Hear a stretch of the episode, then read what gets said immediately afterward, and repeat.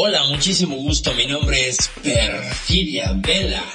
Me apasiona hablar y reflexionar sobre lo que nosotros, la gente real, metida en nuestros avatares, hacemos en materia de sexualidades, relaciones, emociones, identidades, vaya, hasta de los dramas que armamos en el proceso de convertirnos en estas máquinas virtuales que habitan este mundo de ciberseres.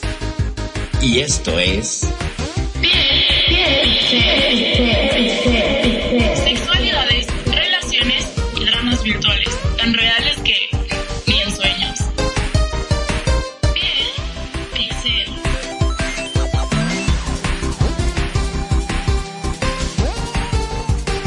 Buenísimas noches, ¿cómo están? Bonito lunes, bonito inicio de semana. Esto es Piel Pixel. Hoy vamos a tener un programa diferente. bastante sanador, espero yo.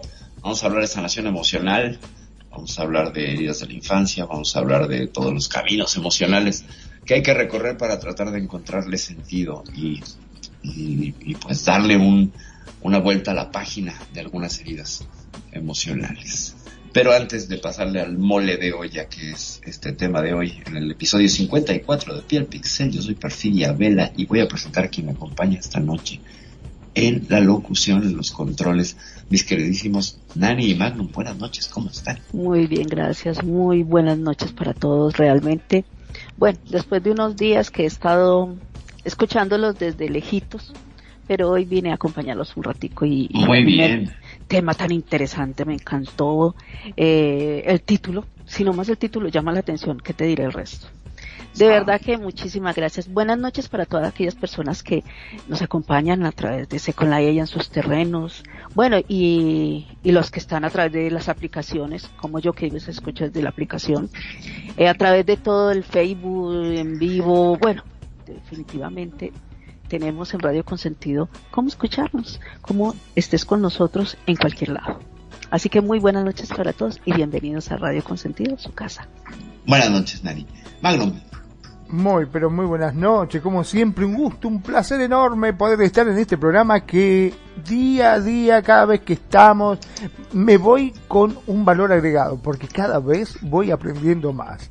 Este, y vaya que este tema sí que las trae, porque todos de una forma u otra tenemos problemas emocionales y tengo que levantar la mano, yo he sido uno de que no sé muchas veces cómo solucionarlo, porque es como si uno se metiera en una caja y te empujan de arriba, ¿viste? Y estás todo así apachuchado y no sabes cómo salir, no encontrás la salida muchas veces, ¿no? es correcto. todo lo que uno ve, por lo general, es encierro y todo malo. No sé por qué razón. En, en verdad no debería por qué ser así, pero uno siempre lo ve todo terrible. Así que ansioso de que empecemos con el tema. Muy bien, me parece genial. Pero antes de empezar, vamos a recordarles a todos ustedes, gracias, agradecerles su presencia, por supuesto, en este, en este programa, en esta emisión, agradecer a toda la gente que nos escucha en las diferentes plataformas como Evox, TuneIn, Anchor y por supuesto Spotify. Y recuerden que estamos también en YouTube, Radio Consentido. Así nos buscan, ahí está el canal. Hay programas anteriores, se van a encontrar ahí, pues los últimos, yo creo que 10 programas de Piel Pixel, más todo lo demás de la programación de Radio Consentido. Y recordarles que este es un programa de análisis y opinión que aborda el tema propuesto desde la perspectiva del ensayo. Se maneja bajo la especulación responsable y no pretende promulgar soluciones definitivas, verdades dadas o absolutas, ni recetas de cocina ni fórmulas mágicas. Es decir, que nos basamos en la evidencia disponible y tratando los temas desde un enfoque objetivo, humanista, científico, aperturista, secular e incluyente, siendo el hilo conductor las opiniones y la propia experiencia subjetiva de los conductores, público y participantes la que imprime el rumbo y ritmos al programa. Por tanto, es un programa en vivo donde hacemos lo mejor que podemos con las herramientas que disponemos. Y después de esto respiro. Ah, Muy bien, ahora sí vamos a darle, vamos a darle a esto que es mole de olla. Eh, pues bueno, vamos a ver, ¿qué es la sanación emocional? Para que haya sanación emocional tiene que haber herida emocional, ¿están de acuerdo? Porque si no, pues ¿qué saben? ¿No? Claro. ¿Qué entienden ustedes por herida emocional? Me encantaría tener como su perspectiva. Bueno, eh, yo como herida emocional puedo entender que es cuando uno se ve afectado sentimentalmente.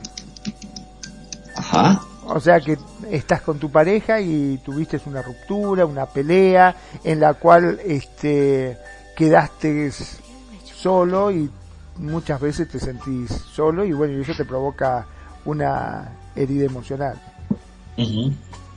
Ok, Nani.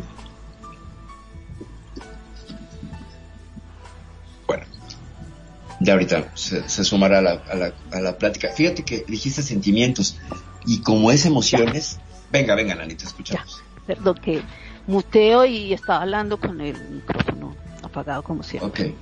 Realmente, eh, de acuerdo con lo que dijo nuestro querido director, y esas heridas que se producen, bueno, que nos, nos producen, o que también uno hace parte, hay veces, de, de, de tanto de conflictos de familia o de amistades a nivel social, familiar, o del papá y la mamá, esas heridas que de pronto uno no logra transmutar, o sea, eh, resolver.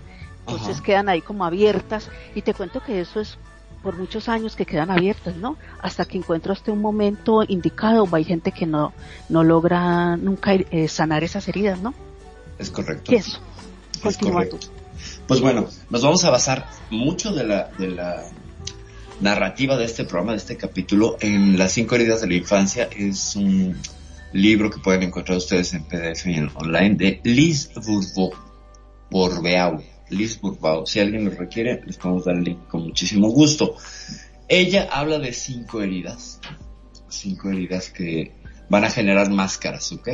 Según la herida emocional que recibas en la infancia, vas a generar una máscara para conducirte por la vida.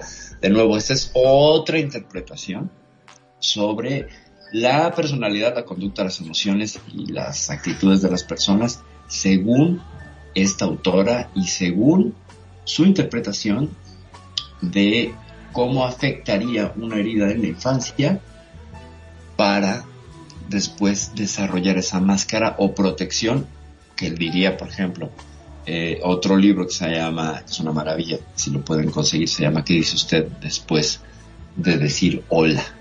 Porque decimos cómo estás y a partir de ahí empieza toda la narrativa de generar una máscara y un guion.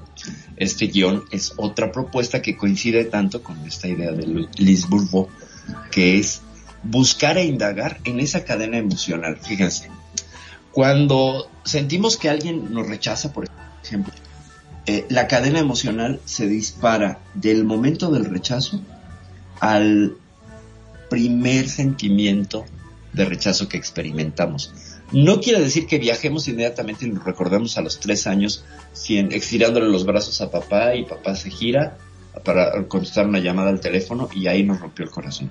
No, eh, se queda en el inconsciente y nos recuerda la emoción, más no ya, más no lo que la provocó. Requeriríamos hacer psicoanálisis, tener una memoria maravillosa para poder identificar exactamente el momento en el que diga, sí, en ese momento se me rompió el corazón, porque a veces no tenemos ni siquiera conciencia, lo que queda en la memoria, en la memoria emocional del cuerpo, es la sensación de rechazo y de dolor, ¿no? Y de apachurrarnos.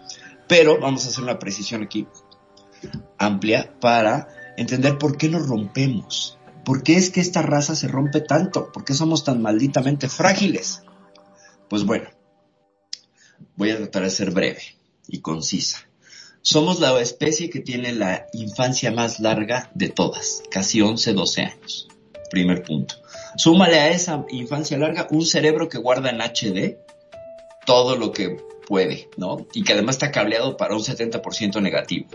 Y entonces las emociones y las vivencias negativas se quedan pregnadas, grabadas en forma de trauma con mayor facilidad que las experiencias felices, gloriosas, etc. Después, tenemos un cerebro demasiado primitivo para la sociedad tan compleja en la que vivimos. Primitivo, ¿por qué? Porque las emociones, y al ratito vamos a explicar qué son las emociones, se generan y, se, se, contemplan desde la amígdala. La amígdala es una estructura del cerebro que es sumamente primitiva. De hecho, cuando estamos en la etapa fetal nos estamos formando, se crea esta cadena cordada de la columna vertebral y los, se crea dentro del bulbo raquídeo, es lo primero que se, que se va a emerger ahí es la amígdala. Y de la amígdala va a crecer todo el cerebro. Entonces, ahora sí que es la mamá de los pollitos, es la estructura más vieja y la que manda. y es la que quiere ver las emociones. Y ahí están, por ejemplo, cosas como la territorialidad, los celos y instintos que tenemos, por ejemplo, como el de la micción o el de defecar. Están en ese mismo lugar, allí se generan y se gestionan. Entonces, cuando siento una emoción, la amígdala dice, yo quiero contemplarla y inmediatamente nuestro lóbulo prefrontal, donde está nuestro, nuestra mente racional, empieza a hablar, guau, guau, guau, guau, empieza, oye, no, pero ¿por qué estoy sintiendo esto? No, no, no, espérate, es que yo ya lo sentí, lo super, y la amígdala dice, cállate, le arroja, ya lo hemos medido, ya lo he hecho varias veces en el programa, pero me parece increíble que hayamos medido que son 20 nanogramos de dopamina. Y la todavía tan poderosa que es, dice, bueno, ¿la callo rápido o la callo lento?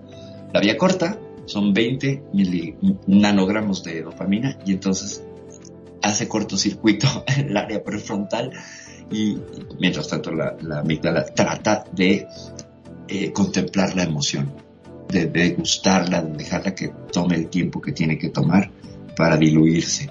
Cuando la ansiedad y la necesidad estaría en otra estructura del cerebro que sería el lóbulo prefrontal o neocórtex que trataría de explicárselo racionalmente.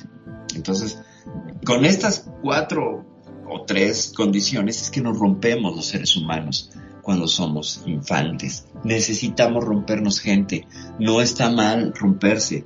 De hecho, una de estas cinco heridas o, las, o la combinación, porque puedes tener hasta las cinco o una, se supone que todos traemos al menos una. Y desde ahí estructuramos. Lo que hacemos es enfrentar el reto de pasar de niños a adultos en el momento que yo reconozco esa herida y la sano. ¿Qué opinan hasta aquí? Qué fuerte, ¿no? Cuántas cosas este, nosotros creemos que, que son por cuestiones de sentimientos y vos fíjate que, al menos como lo estás describiendo, da la sensación de que son cuestiones químicas, básicamente, ¿no? Pues sí, pues es que somos esclavos de la química de nuestro cerebro. Eh, adictos a la dopamina y todo lo que sucede, todo lo que está sucediendo, las palabras que yo estoy diciendo, la forma en la que tú estás escuchando, la, manera en la que nuestro público, nuestro querido público está percibiendo la realidad y escuchando en este momento el programa, son reacciones bioquímicas. Son reacciones bioquímicas. Todo está eh, estructurado, la, la raíz básica la explicación, bueno, no, porque la otra ya sería cuántica, pero una explicación neurobiofísica sería esa. Entonces, ahorita que abordamos estos temas, eh, ahondaremos un poquito más, pero quiero mandar, quiero mandar saludos a mi queridísima Muep Espidel, preciosa, hermosa, chula de bonita, hace mucho que no sabía de ti, te mando besos y abrazos. También a nuestra queridísima Luna Azul Leonor Fernández, Alejandro Guerrero, a Tania, a Tania Campos, por supuesto, y en especial para, para Mar, para Mar Solo Bianchi, que nos está escuchando. Muchos besos, Mar, preciosa. Gracias por escucharnos, gracias por estar aquí. Entonces, ya tenemos el ¿no? cultivo de la herida. Dale, dale. Te interrumpo por esto, porque una de las cosas que me, que me he quedado pensando justamente con lo que estabas comentando, es que nosotros es como si estuviésemos ya este, enchufado o tuviésemos un cassette grabado, en la cual muchas veces decimos la frase eh, en forma inconsciente. Vos te encontrás con un amigo y, hola, ¿qué haces? ¿Qué tal? ¿Cómo te va? Es un clásico. o sea, y no, no, pensé, y siempre estás esperando escuchar del otro lado que te diga bien. Si alguien te dice, no, me va mal, es como que te, quedas así, te, te asustas, decís, ¿cómo? Dijo otra cosa. ¿Qué, claro, hago? Claro, le rompes todo el esquema. De ahí viene la propuesta de la tesis de ¿Qué dice usted después de decir hola? El libro es del doctor Eric Verne y él va a tratar toda la, la narrativa de los guiones. Es decir, que a partir de, de, esta respuesta tenemos ya preconcebido y cargado en el inconsciente una serie de respuestas emocionales para ir fluyendo por el mundo, como robotitos, ciertamente, pero esas respuestas se constituyen desde la visión de Verne, un guion, como de una película. Verne habla, por ejemplo, del síndrome de caperucita roja, que sería eh, la herida de rechazo Caperucita Roja lo que buscaría es ser aceptada, porque si te fijas ella quiere complacer a la abuela al llevarle la comida y se enfrenta con un lobo, etcétera. Bueno, desde la visión de, esta otra mujer, Bulbul, o Bulbo, eh, lo que hace es describir la herida y la máscara que desarrollas, máscara que recordemos que la personalidad viene de griego y del latín de personare, sonar a través de de máscara. Ahora te digo, máscara? Yo me pongo a pensar justamente con esa historia de Caperucita, nadie se puso a pensar de que no es medio hasta ilógico mandar una niñita chiquita que le lleve la comida a la abuela y se tenga que cruzar todo el bosque solita, pobrecita, para llevársela. Este... Sí, pues sí, evidentemente. Maltrato infantil, ahí estaríamos leyendo Caperucita Roja desde la mirada moderna. Podríamos hacer un programa muy interesante de analizar los cuentos de Perrault y los cuentos clásicos y las fábulas de La Fontaine, por ejemplo, de la zorra y las uvas, cómo hay maltrato infantil, abuso, este, un montón de cosas ahí tremendas porque hay, hay cuestiones ahí paidófilas porque, porque Caperucita es menor de edad, el lobo, el lobo, pues eh, inferimos que que es mayor de edad, ese tipo de cosas, ¿no? Entonces, sí, podríamos hacer un análisis muy interesante de toda la narrativa, ya lo han hecho, yo creo que ya he, he habido varios autores que lo han hecho, y pues bueno, nada más sería darle como nuestro estilo, ¿no? A ese, a ese análisis, déjamelo a punto. Y para un programa más adelante, pues podríamos analizar canciones también y cosas como es que está el maltrato y la violencia en todos lados, pero también en la cultura de la cancelación. Miramos y juzgamos el pasado con estos ojos, es parte de la historia de las mentalidades. Y ahí estaríamos pecando de soberbia, soberbia intelectual. Si yo quiero juzgar las ideas de los 50 con la vara de ahorita, pues tengo ventaja. ¿Por qué? Porque tengo una visión más amplia. Por, y, así va a tener quien 30 años mire hacia los 2020. Va a decir, ay, esta gente post pandemia, ¿no? No sabía, estaba limitada. Pero ciertamente sí, hay unas cosas terribles de abuso con la caperucita, que la ponen en riesgo, ¿no? La ponen en riesgo. Vos como papá o como mamá, ¿mandarías a tu hija menor de edad a llevarle comida que se tenga que cruzar, que sabes que hay lobos, que hay animales peligrosos, y decir, no, no, ah, es importantísimo que la, llevásela vos, vieja. Claro, claro, fíjate, ¿cómo, cómo sería la caperucita actual?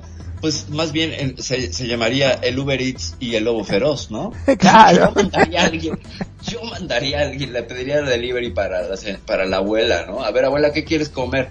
No, pues que quiero, no sé, arroz y una sopa, pues órale, va, Uber Eats y ya, ¿no? Y entonces Uber Eats que atraviesa el bosque y se enfrenta al lobo. Y el lobo a lo mejor es, ¿no? O sea, se encarga de asaltar eh, a estos nuevos obreros que son los, los deliveries y pues a lo mejor ahí tienen una colección en lugar de esqueletos, pues de las bolsas estas que tienen, ¿no? La bolsa globo, como se llama. O de las motos. O de las motos también, claro, a lo mejor tiene un negocio de refacciones el lobo, entonces se dedica a ello, ¿no? Esa sería la mirada actual. Ahora, ya, ya, ustedes ya van a quemar el tema antes de que lo, lo contemos todo. Voy a interrumpir. Dale, dale, dale. Ese, no quiero que sigan quemando ese tema porque es que está muy bueno. Tengo un par de ideas que ni les voy a decir porque si no seguimos el mismo corte. Pero mira con lo que, perdón que los haya interrumpido así. Por favor. Pido disculpas por eso. Adelante. Pero es que estaba esperando que me dieran la pausa para yo poder intervenir. Y hay algo que, que está con las respuestas, eh, con las respuestas cuando la, la persona siempre, usted, como dijo ahora Mando, que usted dice, hola, ¿cómo estás? Entonces tú espera que te digan bien y otro, fenomenal, no, maravilloso. Y así las cosas no estén bien, tú contestas bien. Pero hay una cosa que yo he tenido, que la aprendí hace mucho tiempo, porque, porque estar diciendo siempre lo que necesita escuchar la persona. Si yo no estoy bien, ¿por qué le tengo que decir a la otra persona que estoy bien? Para que la otra persona diga, ay, qué tan bueno. No, si yo digo, eh, llevándola, ahí le estoy dando una opción, las cosas no están ni bien ni están mal y está uno tratando. Entonces la persona dice, bueno, está tratando, eh, más o menos, eh, como decimos a veces aquí, bien para no preocuparlo, porque la verdad que es que las cosas no están como funcionando. Entonces, yo soy una que yo a veces contesto así, yo no sé si te has dado cuenta o te has dado cuenta que a veces yo digo, pero ¿por qué tengo que decir, yo estoy bien sabiendo que no estoy bien? No estoy bien ni mental, ni física, ni nada. porque tengo que decirle a la persona para que la persona diga, ay, pero dice, bueno, es que a los demás no les interesa que yo esté, si estoy mal o estoy regular o como esté. Entonces dice, ¿por qué me pregunta? Entonces yo, discúlpeme que yo sea así, pero yo a veces soy así. A mí me dice, ¿cómo amaneció? Y yo, pues, si le dijera la verdad, no le gustaría. Esas son mi, hay veces mis respuestas. y, a veces hablo con una amiga que me llama y dice, hola, ¿cómo estás? ¿Cómo amaneciste? Y yo, si te digo la verdad, no te va a gustar. Entonces me dijo, sí, ya entendí pero yo no digo, sí, bien, hoy voy a trazar el día que pasarlo bien, pero la verdad que es que el cuerpo está enfermo. Y si el cuerpo está enfermo, la mente, por más que uno diga, hoy voy a levantar bien, si mañana me levanto muy aliviada y resulta que el cuerpo está enfermo, entonces ¿cómo vas a decir eso? Y si el cuerpo está enfermo, la mente, por más que tú quieras ponerle positivo, también dice, pues madre, estoy sintiendo esto y cómo voy a hacer, cómo voy a soportar todo eso. Entonces hay veces es eso. Yo digo que, que nosotros debemos de empezar a, a ser sinceros y emitir. Cuando vos emites eso que es lo que viene el tema de hoy, las heridas, cuando tú empiezas a ser franco con lo que estás diciendo, tampoco de llenar la historia. No, es que me duele el dedo gordo, del pie izquierdo, o sea, darle esos detalles, no. El drama, el drama, el drama, sería drama. No contar la historia, la historia clínica no, sino decir, mira, realmente el día está empezando y, no es como que sea así como que diga, wow, maravilloso, no, sino que vamos a pensar cómo sigue el día. O sea, esas cosas para decirte, no estoy muy bien, pero tampoco estoy muy mal, pero lo estoy llevando con calma. Entonces son respuestas que uno, porque ¿para qué siempre uno decirle a la gente, estoy bien, si la verdad es otra? Te digo por qué. Fíjate cómo los seres humanos, y eso tiene que ver con cosas que se ven en las encuestas, es muy interesante, buscamos agradar al otro. Eso es interesantísimo, pese a que somos una especie bien violenta. Si tú le pides la hora alguien, te la da. Si tú le pides indicaciones a alguien, algunos te ignoran, pero generalmente la gente se detiene a darte indicaciones aunque sean equivocadas. Ahora ya no tanto con los Waze, ¿no? Pero con, con Google Maps y Waze y ya no tanto, pero antes sí te detienes y se detenía la gente y te daba la dirección aunque estuviera equivocada. Esa es la herida de evitar el rechazo. O sea, traemos una máscara de dependencia, bueno, de abandono, no queremos que nos abandonen en esa situación. ¿Cómo estás? Pues no estoy bien, pero quiero decir que estoy bien porque supongo que tú estás bien y entonces así establecemos un diálogo de bien a bien, ¿sabes? Porque si yo digo estoy mal, me pongo en, en, una situación vulnerable con el otro. También estamos cuidando todo el tiempo esta situación de la vulnerabilidad, que no es lo mismo que ser vulnerables. Todos somos vulnerables, pero no todos estamos en vulnerabilidad. Eso lo podremos analizar después, porque sostengo yo esto. Pero sí, ciertamente, decimos estoy bien. Podríamos hacer un programa también eh, abordando toda la, visión del doctor Bernays, muy interesante, y ahí sí les puedo decir con conocimiento de causa que ese libro sí me lo leí, el de esta mujer Groupon, solo he leído resúmenes y papers y cosas, me doy una idea, y lo empecé a leer, pero pues ya no me dio tiempo como siempre, pero con el otro sí tengo conocimiento de causas, más podría tener el volumen aquí a un lado para consultarlo si quieren. Ese libro me empezó a cambiar la vida, no voy a decir que me cambió la vida, pero fue uno de los pilares. Lo leí, luego no le hice caso y luego ya lo retomé, como siempre. Somos bien convenientes, puro sesgo de confirmación conmigo. Sí, mira que en eso está, porque yo estuve hablando pues con, con hace mucho tiempo con bueno, un maestro, maestro así le digo yo, maestro de eh, profesor. Ok. Profesor. Estábamos hablando, entonces cuando eh, me dijo, vamos a hacer una dinámica, realmente estamos, vamos a hacer una dinámica, entonces eh, hizo una pregunta. Todos, oiga, todos contestaban lo mismo. Lo mismo, o sea, uno le agregaba la L, la, la S o lo que fuera, pero era el parámetro igual. Es correcto. Sí, cuando llega y hubimos tres, tres. Digo hubimos porque yo estoy en tres. Entonces dije, no, eh, no quiero contestar esa pregunta porque es que no, no tiene nada que ver conmigo. Entonces me dijo, eh, eso es todo. Y yo, sí, eso es todo. No tiene, o sea, no tengo que aportar nada de eso porque es que no, no, ni lo he vivido, ni lo conozco, ni sé, entonces no tengo que aportar nada. Y otro llegó y dijo, me dijo, le dijo, realmente no entiendo por qué hace esa pregunta porque no nos ha explicado nunca ese tema. O sea, fueron cosas, tres cosas muy diferentes a lo del tema. Pero los otros dijeron, sí, yo recuerdo, o sea, hicieron, dijeron lo mismo cuando a mí mismo dijo, bueno, y los que dijeron que sí conocían, dígame en qué parte tal y tal cosa, y dijo, no, realmente no. O sea, lo dijeron para que él viera que se habían prestado atención y que, y que de pronto eran actos para, para poder escuchar el resto. Entonces yo digo, es que, ¿por qué se acomodaron a eso? Si yo no lo he escuchado, yo no lo he hecho, no, ¿por qué tengo que decir eso? Cuando digo, ahí está la razón, una vez no tiene que llevar la corriente. Uno es lo que tiene que, si no lo sabes, di que no lo sabes Si no lo entiendes, ¿y que no lo entiendes? Pero a nosotros nos enseñaron desde, desde muy niños del colegio y de generación en generación, nos enseñaron de que eh, no diga nada. Si usted no lo sabe, mejor no hable. No haga preguntas tontas. Hoy en día la pregunta más tonta tiene la lógica más grande. Claro. Pero antes, antes a usted no le decían eso. Antes a usted le decía, entre más callado esté, más aprende. Entre más calladito esté, más sumiso esté, mucho mejor. Entonces, eso venía de, muchos años, muchos años venía así. Hoy en día los muchachos de hoy en día dicen, no, y no me interesa. Y uno dice, pero ¿cómo es eso? Y no, y de una vez te dicen que no. Y uno dice, mm, si yo hubiera dicho eso en, mis tiempos, manotas que me han dado después. Claro. Es que en la medida que la, educación deja de ser un monólogo y se vuelve algo direccional y con participación interactiva, se entiende mejor. Si tú te recuerdas la película eh, La Sociedad de los Poetas Muertos con Robbie Williams, que era este maestro, el profesor Keating, que rompía todos los paradigmas de cómo enseñar y se acercaba a los alumnos y les hablaba de, de tú a tú y establecía diálogos y los obligaba a pensar y los obligaba a romper los paradigmas. Para entender un tema no tienes que dar toda la teoría, es eh, romper el esquema y, usar un poco lo que hace Edward de Bono, que es un teórico muy interesante sobre eh, la creatividad. Edward de Bono es una lectura básica para temas de publicidad, diseño, etcétera. Y él tiene una propuesta que se llama pensamiento lateral y que te dice, se basa mucho en la regla de tres, te doy un pedazo de la información, tú la completas y te voy a dar el inicio de la, del problema y la respuesta. Y tú me tienes que dar el desarrollo. Y eso obliga a que tú participes de la narrativa didáctica, ¿no? Entonces eso es algo que a mí me parece súper interesante. Digo, yo no soy maestra, pero he tenido la oportunidad de pararme en universidades a dar conferencias y seminarios y talleres y pues me tuve que poner a estudiar, ¿no? Para poder medio dar el año. Hablando de esto, me estabas haciendo acordar de una maestra que estaba enseñando en el colegio, ¿no? Matemáticas. Y va y dice, a ver alumnos, rápido, vamos, eh, rapideza, vamos, quiero ver, a ver cómo están esas mentes brillantes, quiero esas mentes brillantes y quiero que me contesten rápido, lo más rápido posible. Bueno, ¿listo? ¿Cuánto es 8 por 7? 54, señorita, dijo uno. No, es 56. Bueno, dice, usted dijo velocidad, no precisión. Claro, claro, exacto. O sea, y la verdad es que yo aplaudiría al que lo intentó, no al que falló, ¿sabes?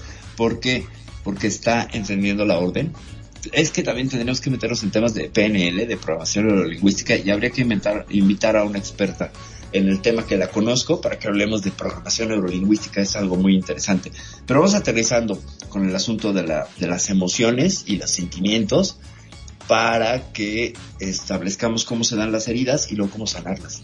Y cerremos el programa, pero así a todo lo que da. Miren, primero, ¿qué son las emociones? No? Las emociones tenemos esta idea de, de reducirla a un grupo de cinco o seis emociones básicas y hay un gran debate sobre cuáles son las básicas, cuáles son las buenas, las metaemociones, que es cuando siento por ejemplo, que me frustra el estar enojada o que me enoja el estar frustrada, que hacemos estas combinaciones y a veces se van sumando al grado que son intraducibles.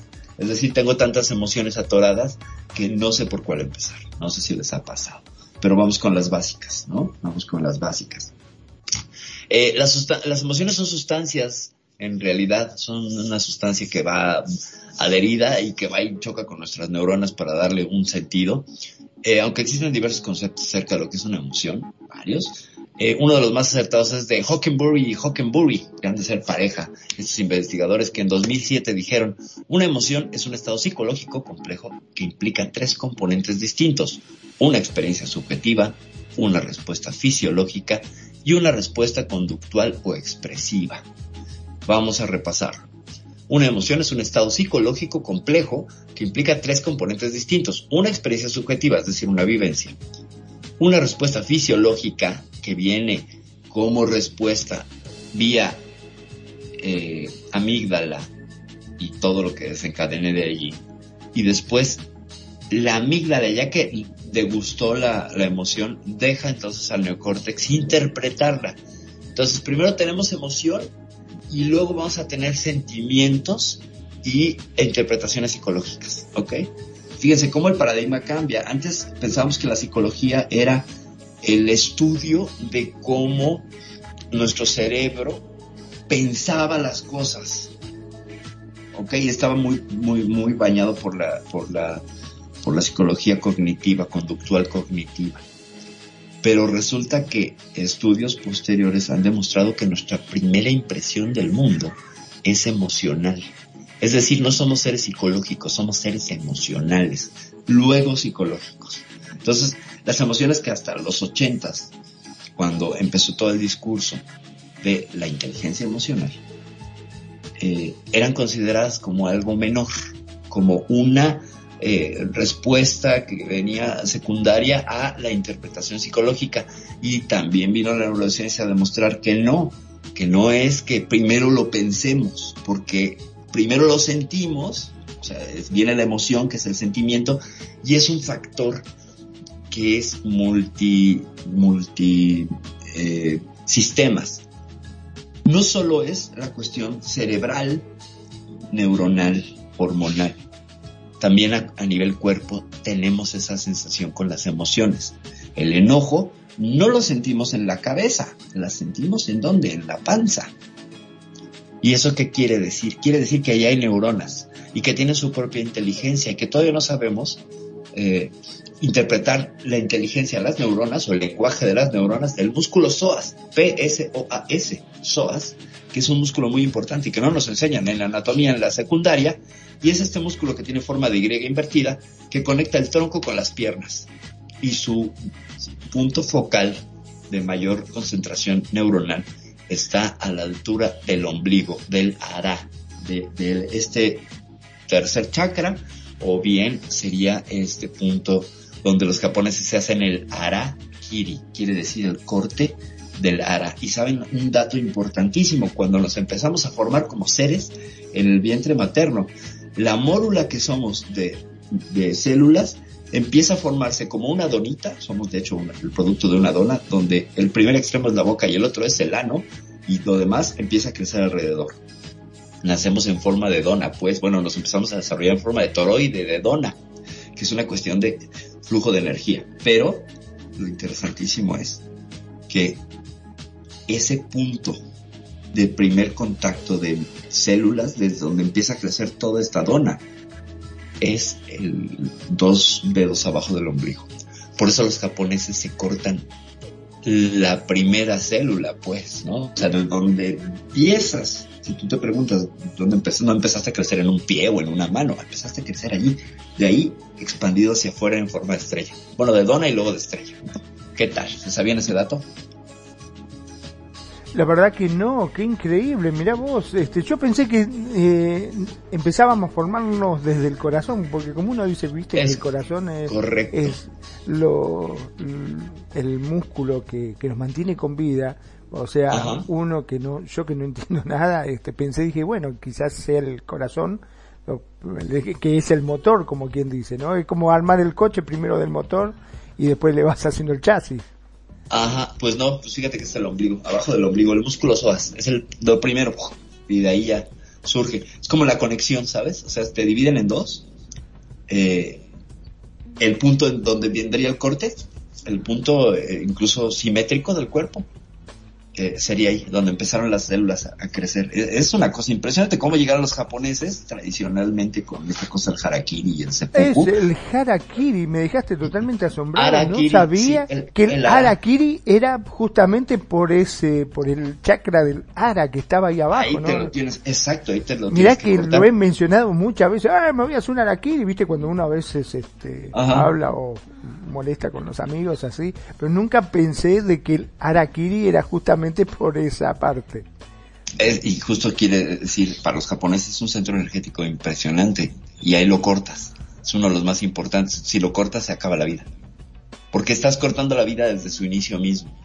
¿Sabes? Es súper interesante. Y debe ser dolorosísimo también, ¿no? O- o- Yo no quisiera saberlo, pero sí supongo que debe ser dolorosísimo. Claro, por- Ay. claro que el seppuku pues era este corte que era por honor, o sea, cortaba simbólicamente, ibas a morir, pero el, el mismo movimiento te obligaba a agacharte del dolor y tu asistente te cortaba la cabeza. Y ya, garantizado que te morías, ¿no? Luego ya el cuerpo terminaba desangrado, pero eh, el, acto simbólico de cortarte, ya con eso estabas demostrando que tenías honor, etcétera, etcétera. Es una cosa muy interesante con los japoneses. Ahora te digo, yo no puedo entender por qué miércoles no le di más... Eh, digamos, no presté más atención a la química. Ahora con todo lo que me estás diciendo, que nosotros somos todos químicos, ¿vos te imaginás eh, que yo me vaya de farra con los muchachos y llega tarde y le digo, cuando llega a casa le digo a, Nani, amor, eh, si no te tomás este tecito que este es especial para vos, no te cuento lo que me pasó. Entonces que se tome ese brebaje y ya ahí la calmé, entonces le puedo contar tranquilo, no, me fui a jugar este con los muchachos al fútbol, por eso vine tarde. Eh, claro. así se calma un poco, ¿no? Claro, eh, fíjate qué interesante, y aquí tiene que ver con algo, ¿de qué estamos hechos? es la clásica respuesta, estamos hechos de líquidos, somos un 73-76% de líquidos de agua, ¿no?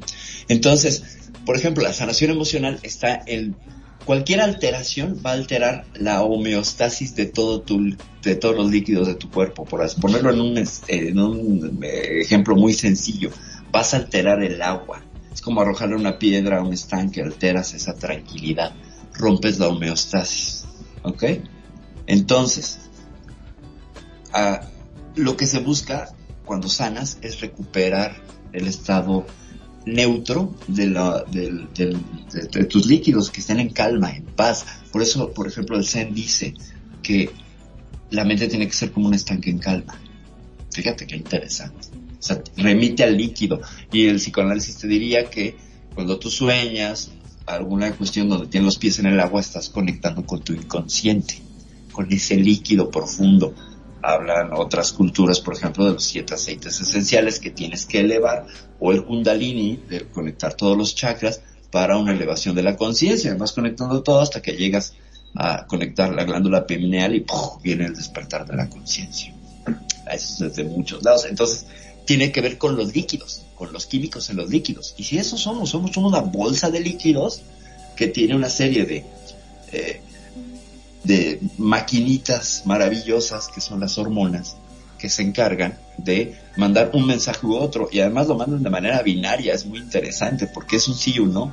O sea, nos manejamos mucho a guisa de que alguna persona, a guisa de que alguien con más información sobre bioquímica eh, diga lo contrario o me aporte lo contrario, somos mucho de sí o no, ¿sabes? O sea, es o la presencia de una neurona o la de otra. O estamos en dopamina o estamos en, péptidos opiáceos, que serían los extremos del el gozo, dopamina, que se entendería de otras muchas maneras, y del dolor, que serían los péptidos opiáceos. Y eso, pues vamos a entrar ahí a, es que fíjate cómo las es que las neuronas van construyendo conexiones, ¿no? Son una red.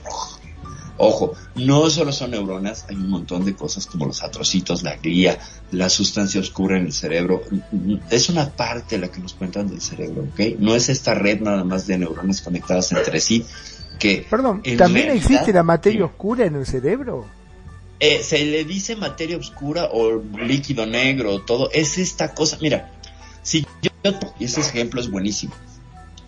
Si yo te digo, eh, vas a resolver un problema de matemáticas. Entonces el cerebro requiere de oxígeno para funcionar. ¿Cuánto del 100% del oxígeno en cada aspiración vas a usar para resolver un problema de matemáticas con toda tu concentración? Dime un porcentaje. ¿Cuánto, cuánto oxígeno vas a usar? Un 30%. Nani, ¿cuánto crees que se use? Porque... Yo creo que es se puede usar un, un 60%. Ok. Ya se estudió, alguien se hizo esa pregunta y se pusieron a estudiarlo, a medir la cantidad de oxígeno. Y el resultado fue 10% en concentración máxima de una sola aspiración y de una sola carga de, de, oxígeno. ¿Qué, ¿A dónde se va el otro 90%? ¿A dónde se va? No lo sabe todavía la ciencia. No sabe a dónde parece que lo dirige a una zona oscura del cerebro, que no son neuronas, no son atrocitos, no es la glía, no es nada de eso, es algo oscuro como un agujero negro a donde se va toda esa energía. Entonces, como si el cerebro trabajara en segundo plano, utiliza una nada de oxígeno para funcionar y muy bien, y el resto se va a alimentar algo que la ciencia todavía no sabe, es inquietante. Denle otra, vamos a dar otro dato inquietante el, nos conocemos en un 7% todos. El otro 93% está en el inconsciente. Entonces, el inconsciente, súmale que tenemos ahí una cosa oscura en el cerebro, que estamos cableados hacia lo negativo por razones psicológico-evolutivas, ¿sabes? Y que encima de todo, ahí suceden 80 mil pensamientos al día, bla, bla, bla, bla, bla, todo lo que es el diálogo interno. Por supuesto que es como para volverse locos, pero por supuesto, pero claro, pero no, no, no se sientan mal, siempre hay una salida y siempre hay esperanza aún en estos casos. Bueno, vamos a ver un poquito de cómo funciona la neuroquímica del cerebro. Eh, básicamente somos una esta bolsa de líquidos y el cerebro también estaría dentro de esta bolsa de líquidos en otra, en mayor o menor densidad. Y ya he mencionado varias veces en este programa que, que el cerebro lo que quiere es fiesta. Tú dame dopamina, yo estoy feliz. Tú dame péptidos opiáceos, yo estoy feliz. Tú dame noradrenalina, yo estoy feliz. Tú dame oxitocina y estoy feliz. Tu estado emocional no me importa. Ajá, Pregunto. Eh, ¿Algo eléctrico tenemos también en el cerebro? Sí, claro. Yo me acuerdo de las películas, viste, que cuando tenían problemas o qué sé yo, que le dan esos shock eléctricos en la cabeza. Este, por eso me, me quedé pensando con eso, digo, si también algo eléctrico tenemos.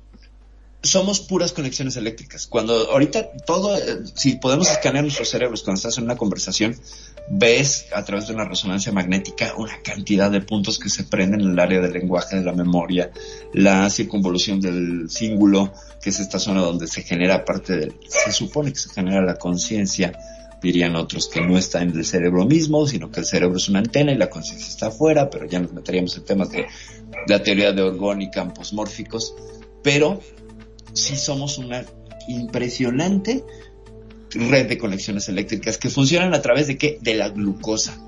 El mejor lugar para un cerebro es una dulcería. El mejor lugar.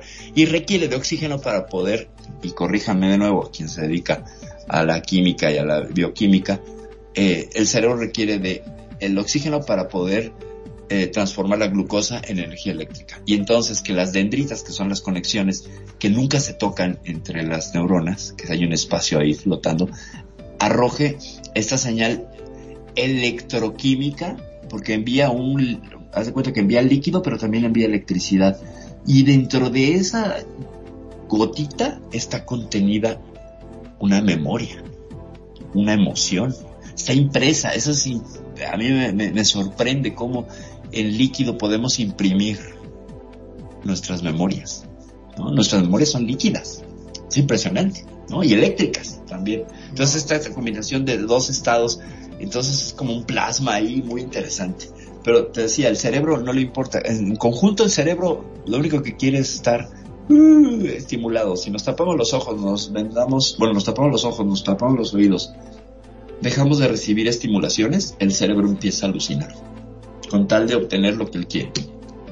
Y entonces, es la función del órgano. Es como sorprenderse de decir, es que como mi cerebro no va a querer, pues, a ver, dime si tus pulmones te tienen afecto o tu riñón, ¿no? Ese es un órgano independiente que funciona. Claro, debe tener alguna clase de amor, pero no tiene conciencia. Es su función. La función de los pulmones es, ¿no? Respirar.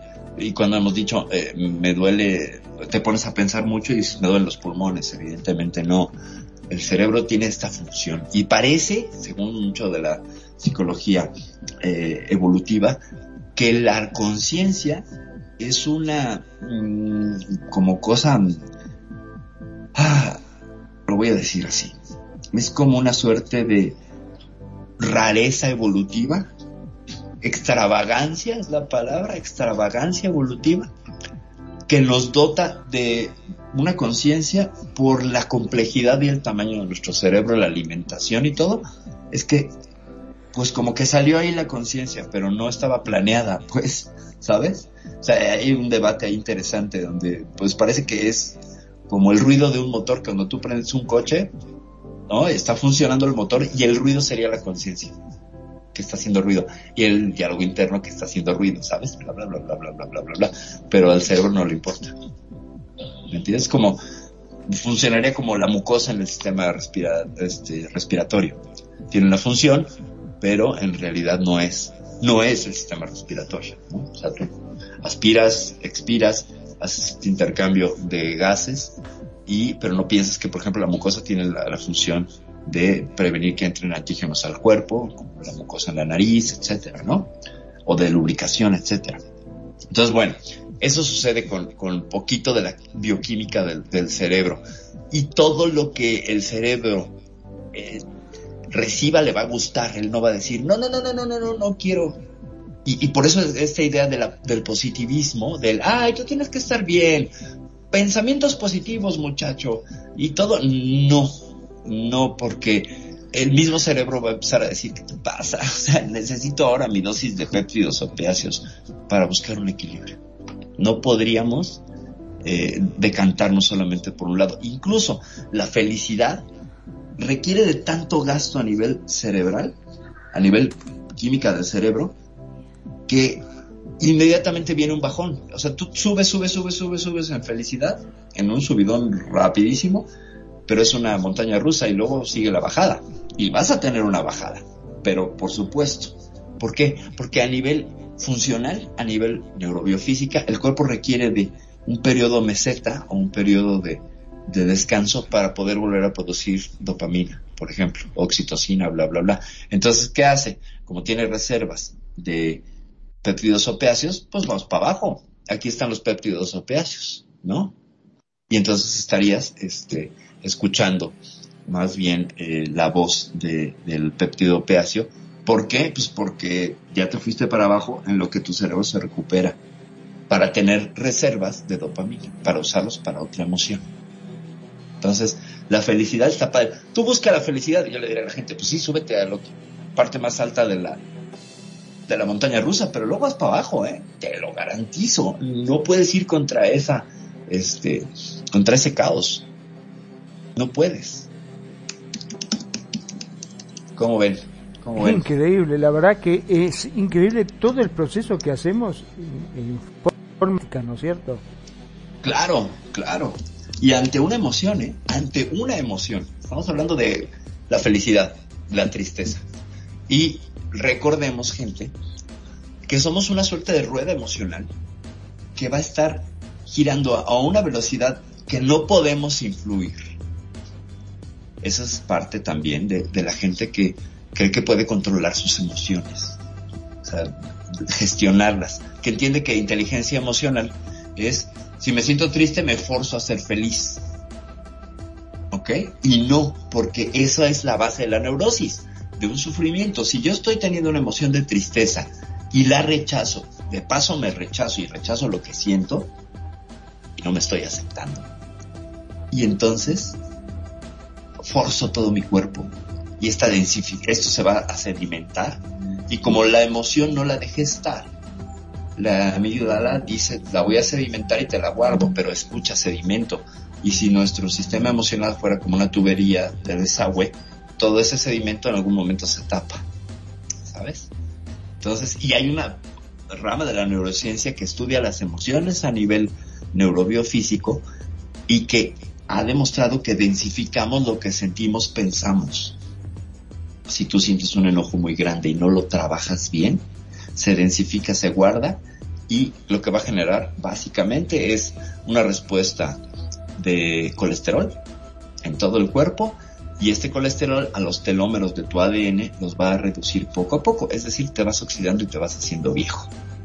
No solo por corajudo o por corajuda o por enojona, no, cualquier emoción que no estás gestionando correctamente o dejando de estar más bien, porque es que ni siquiera tienes que hacer gestión, eh, estarías densificándola en el cuerpo. Entonces, esta cosa de la cara de pócar, de controlar las emociones, que vendemos en la sociedad como madurez, pues en realidad es una fórmula para el desastre, porque estás generando cortisol todo el tiempo, porque no la dejaste estar y la estás sustituyendo y además a nivel psicológico es neurosis, porque estás huyendo de lo que estás sintiendo, ¿sabes? Lo estás rechazando. No quiero, me incomoda sentir tristeza, quiero estar feliz.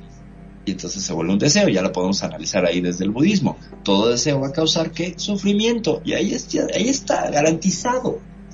Donde lo veas. Te escucho. Bueno, este, sí, la verdad que es increíble. Eh, cómo vamos produciendo todas estas cosas este, en forma totalmente inconsciente. Ahora yo me quedo pensando, ¿no? Aquella gente que tiene estos problemas psicológicos, por ahí se puede llegar a tratar hasta químicamente, ¿no? Es correcto, es correcto. Las dos salidas para todo sufrimiento emocional serían la terapia conversacional, las que acepta la OMS, por ejemplo. La terapia conversacional y la terapia de eh, química, es decir, de medicinas, de ansiolíticos, de esa. Esas serían las dos salidas que, se tienen. En ocasiones sí, si el problema es, por ejemplo, un desbalance de litio en el cerebro, eh, lo que te sucede es que te van a restablecer el nivel de litio, ¿sabes? A través de la ingesta de litio y está muy bien porque tiene un origen eh, químico, o sea, es un desbalance químico. Y la gente que se le bota el litio se pone muy mal, muy agresiva, muy violenta, bla, bla, Porque el litio es una componente importante para generar, generar la, la dopamina, creo yo o alguna sustancia que nos pone felices, porque el hecho que no está, se pone todo, todo mal, todo, se pone, ay, alucinamos y nos enojamos, etcétera, etcétera. Aprovechamos para dar la bienvenida al fabuloso DJ Mandala que está aquí aterrizando en la estación de Radio Consentido y también para mandarle saludos a Geo Schneider, Geo querido, gracias, gracias por tu atención. También a Lizzie Belnews, que nos está escuchando por Facebook y por supuesto también saludos a Pretoriano Chrome, y Ana María Guajardo Díaz hasta Chile, que también ya es activo fijo de este programa. Ana María siempre nos está escuchando. Ana María, muchos besos, muchos abrazos. Gracias, gracias. DJ Mandala, te pongo en, este en contexto, estamos hablando sobre sanación eh, emocional, aquí hoy estamos en Piel Pixel y el programa pues versa sobre relaciones de pareja, emociones, psicología, etcétera, etcétera. Entonces, pues eso, y vamos más adelante con el asunto de lo que vemos. Si, si tenemos una alteración a nivel neuronal o de la gestión química en el cerebro, va a haber un malestar, obviamente, que se va a sentir no solo en el gran eh, contenedor de neuronas que sería el cerebro, sino en el músculo psoas y en el corazón. Serían los tres puntos neuronales importantísimos para gestionar una emoción. No solamente es a nivel mental, ojo, por eso hay que sentir también las emociones. Porque a nivel cognitivo lo entendemos perfectamente. Si yo le digo a alguien, bueno, no tengas este pensamiento negativo sobre este tema, a nivel cognitivo, así lo va a entender. Es el clásico ejemplo. Piensa que estás en París. Pues ya te imaginaste en París no hubo densidad, volaste a París. Pero ahora lleva el cuerpo a París. Aunque tengas el boleto, te va a tomar al menos 8 horas, o 12, no sé. Entonces, ahí estamos hablando que toma mucho más tiempo el rollo de la integración emocional, porque son varios cuerpos. Aquí se manejarían cuatro cuerpos. El cuerpo mental o cognitivo, el cuerpo físico, la materia, el análogo, el no pixel, el cuerpo energético y el cuerpo etérico. El energético sería este cest de vida, esta, la, la, energía con la que dispones para llevar tu día o la falta de la misma. Y ya el cuerpo etérico, pues sería el cuerpo espiritual, el cuerpo del alma, de, de, cosas que estarían un poco más allá de las emociones. Como ves, hasta aquí Nani Magnum, que nos podrían compartir. Yo te digo que estoy fascinado con todo esto que me estás comentando y así, pese a que no entiendo nada, ¿no? Eh, yo creo que a nivel em, eh, naturista se podría por ahí eh, ayudar a mucha gente también, ¿no? Eh, ya sea con infusiones, con cosas así, eh, uno podría llegar a equilibrar un poco esas emociones explosivas que muchas veces tienen algunos. Eh, yo me acuerdo tenía un amigo que tenía un carácter de miércoles, todo decía, che, ¿qué carácter de miércoles tenés vos? No le podía decir si se le cruzaba, como decíamos, se te cruzó la tanga y te contestaba, vos le decías buen día y te mandaba churro, ¿viste? Y vos decías, pero pará, te dije buen día nada más. Ah, porque estoy enojado, porque me fue mal, y era un carácter terriblemente explosivo. Entonces uno dice, pucha, este, sabiendo que todo este funcionamiento es químico, por ahí, este, no sé, los que saben, decir en forma naturista, ¿por qué no te tomas un té de, de, tal cosa que por ahí te puede llegar a equilibrar un poquitito y tratar de calmarse, ¿no? La pasiflora. La pasiflora es un té de la herbolaria que después se sintetizó y existe el pasiflorine, que es un ansiolítico muy fuerte. De hecho, si te fijas, como que lo vendían como el, gran descubrimiento de la, de la farmacéutica, pero en realidad es mucho más antiguo y se llama pasiflora. Te tomas un té de pasiflora y vas para abajo, te calmas. Hay quien tiene resistencia porque sus, sus receptores a nivel eh, sistema CMH eh, o el té de la tila, claro, el té de tila también, como dice, como dice Mandala, claro, hay, hay diferentes tés que van a generar una, un cambio en la homeostasis de tu cuerpo para que te puedas gestionar o tranquilizar.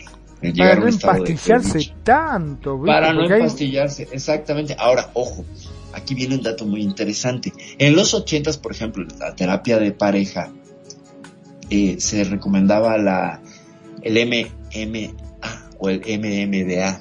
Entonces, no si saben qué es el MMDA. Eh, no, yo conozco eh, las luchas estas que se hacen, que es como es MM. no, no, no, es la UFC y la. No, es el 3-metoxi-4,5-metiledioxitamina o la 5-metoxi-MDA, es decir, la droga del amor. La, más bien sería la, la, la tenanfetamina, la, la la fabulosa droga del amor de los ochentas que tomo nota, tomo nota, droguita del amor. Mm, mm. la, droga interesante. ¿Sabes qué hace el MMDA? Tú te tomas una pastillita y se rompe la sensación de uno de culpa y se crea una conexión inmediata con el otro por eso la droga del amor, por eso la gente que toma MDA se abraza y está en los está en contacto físico tan cercano. Y en terapia de pareja funcionaba bárbaro. Hasta que dentro de esta idea de la guerra de las drogas dijeron, eso es un anfetamina, está muy mal, la gente va a acabar drogándose y creando cierta dependencia. Sí, ciertamente crea dependencia. Sí, sí, hay que decirlo. No vamos a hacer aquí apología de nada, que ya no sentían amor, ya están era drogados para sentir esa sensación. En realidad, lo que no es que sustituyera, te desinhibe, como el alcohol, por ejemplo, te desinhibe. Entonces desinhibe de estas eh, barreras sociales y estos condicionamientos sociales los diluye, dicen que diluye el ego. Y entonces contactas con aquello que está. No es que por sí misma la droga o la sustancia tenga amor contenido, ¿me explico? Más bien tira las barreras y entonces el amor ya lo tienes tú, porque no hay manera de, con el MDMA de generar amor. No hay una, o sea, tenés que tomarte, no sé, mucha oxitocina para poder sentir este amor. Entonces lo que hace es derribar barreras, como el alcohol derriba barreras, para bien o para mal, ¿eh? porque hay gente que lo toma pues, por un lado. Ven, yo te hago una pregunta. Venga. Bueno, quiero mirar esto en base a, las heridas emocionales de, de, de, la infancia. Venga. Viene que los padres, por ejemplo, hay muchos niños en la, en la infancia se crean heridas emocionales más que todo con los padres y los familiares. Ya a medida que va creciendo, va teniendo un círculo social, pero un niño se crea es cuando dijiste al inicio, esa herida o rechazo o molestia o como decir amor-odio por el padre o la madre, el hermano o el tío, bueno, el entorno de, la familia porque estamos hablando de niños. Ya cuando va la etapa de adolescencia a, al colegio y lo demás, es como otras heridas que se muestran. Pero las heridas que quedan más marcadas son como con los padres y los familiares. Entonces, cuando los llevan a terapia, eh, al niño sabiendo que, mientras que le, primero le hacen el, diálogo, que fue lo que dijiste desde el inicio, ¿cierto? Un diálogo. Un diálogo para, poder, dime qué es lo que te molesta, por qué te molesta. Y resulta que, que hay niños que no, no, así lo digan, siguen todavía con ese, con ese odio, más así, con ese odio, con ese rechazo total, porque están muy dolidos entonces también no debieran de, por eso es que hay veces los medican o, o solamente es una terapia de, conversación, porque si somos muy químicos y de pronto el niño no sintió, no, no deja que le llegue esa persona que lo hirió. Que lo hirió, que le hable y que se exprese o que pida eh, ese son de decir, discúlpame, perdóname, no pensaba que te iba a doler de esa forma, sino que es tanta la fuerza del, del malestar y de la, de, la, de la ira o de la indisposición, de la herida que tiene el niño, que no deja llegar a esa persona, entonces nunca hay un, sinónimo de trascender esa herida. Entonces ahí es donde debieran de usar medicamento, donde debieran de, o qué, o, o qué se haría en ese caso, yo digo, si el diálogo no se, no se admite. No se admite, claro, y hay casos muy fuertes donde hay un rechazo que se va mm, fortaleciendo con los años, porque incluso pues ya tiene, tiene excusas racionales y entonces se vuelve una piedra mucho más difícil, una muralla, una muralla que se construye a través de qué? Del ego. ¿Qué sucede con un niño que tiene tanto enojo por un padre?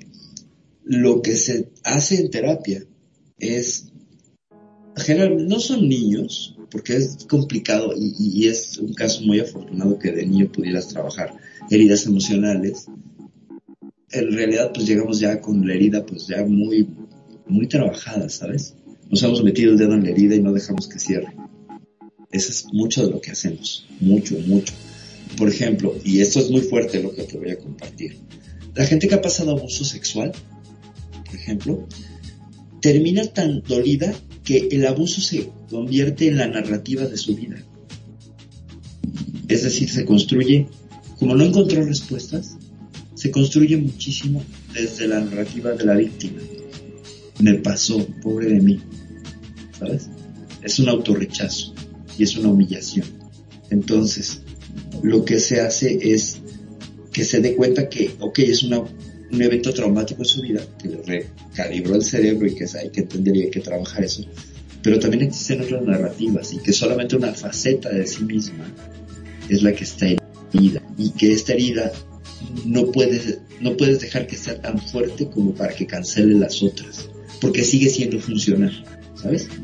Eh, lo que se hace en terapia es enseñarles o mostrarles que siguen siendo funcionales en otros aspectos, que son personas que pueden trabajar, que socializan y todo, que encuentran la herida muy clavada. Y por si fue con un padre o con un cuidador cercano, el enojo hay que trabajarlo desde el, platicar profundamente cómo miraba ese niño a ese cuidador, porque es una traición, ¿sabes? Tú me tocaste, tú no deberías de tocarme, pero los niños en realidad no saben si debían o no ser tocados, lo, viven como algo bien fuerte que, que, no entienden, me explico, saben que está mal, profundamente saben que está mal.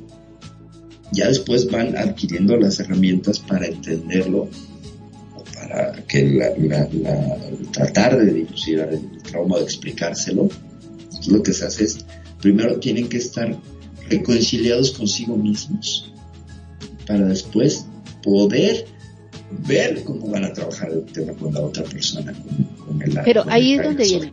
Disculpa, ahí es donde viene, por ejemplo, está bien el suceso del caso que estás poniendo en este instante, pero es que hay veces no queda la herida solamente de quien le efectuó el, el, eh, el acto, sino también de los que están alrededor, porque ahí es donde viene, por ejemplo, el niño. Yo recuerdo una amiga que ella le sucedió con un tío, pero ella mm, eh, con el tío obviamente era era quería lo veía y era el pánico total era eh, la rabia era el ofuscamiento y, y ya a su vez cuando se iba perfecto pero seguía se enojaba era con los papás también.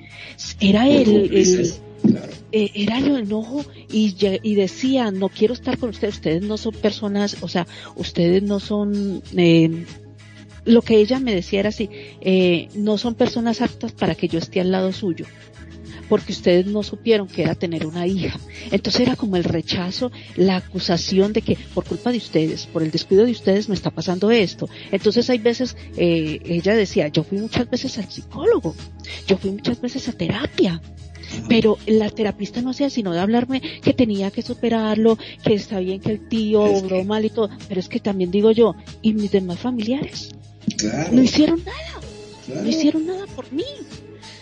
O sea, solamente está bien, el, el que ejecutó la acción está bien, estoy tratando de, de que, de, de, de, de, sacarme ese, ese enojo, listo.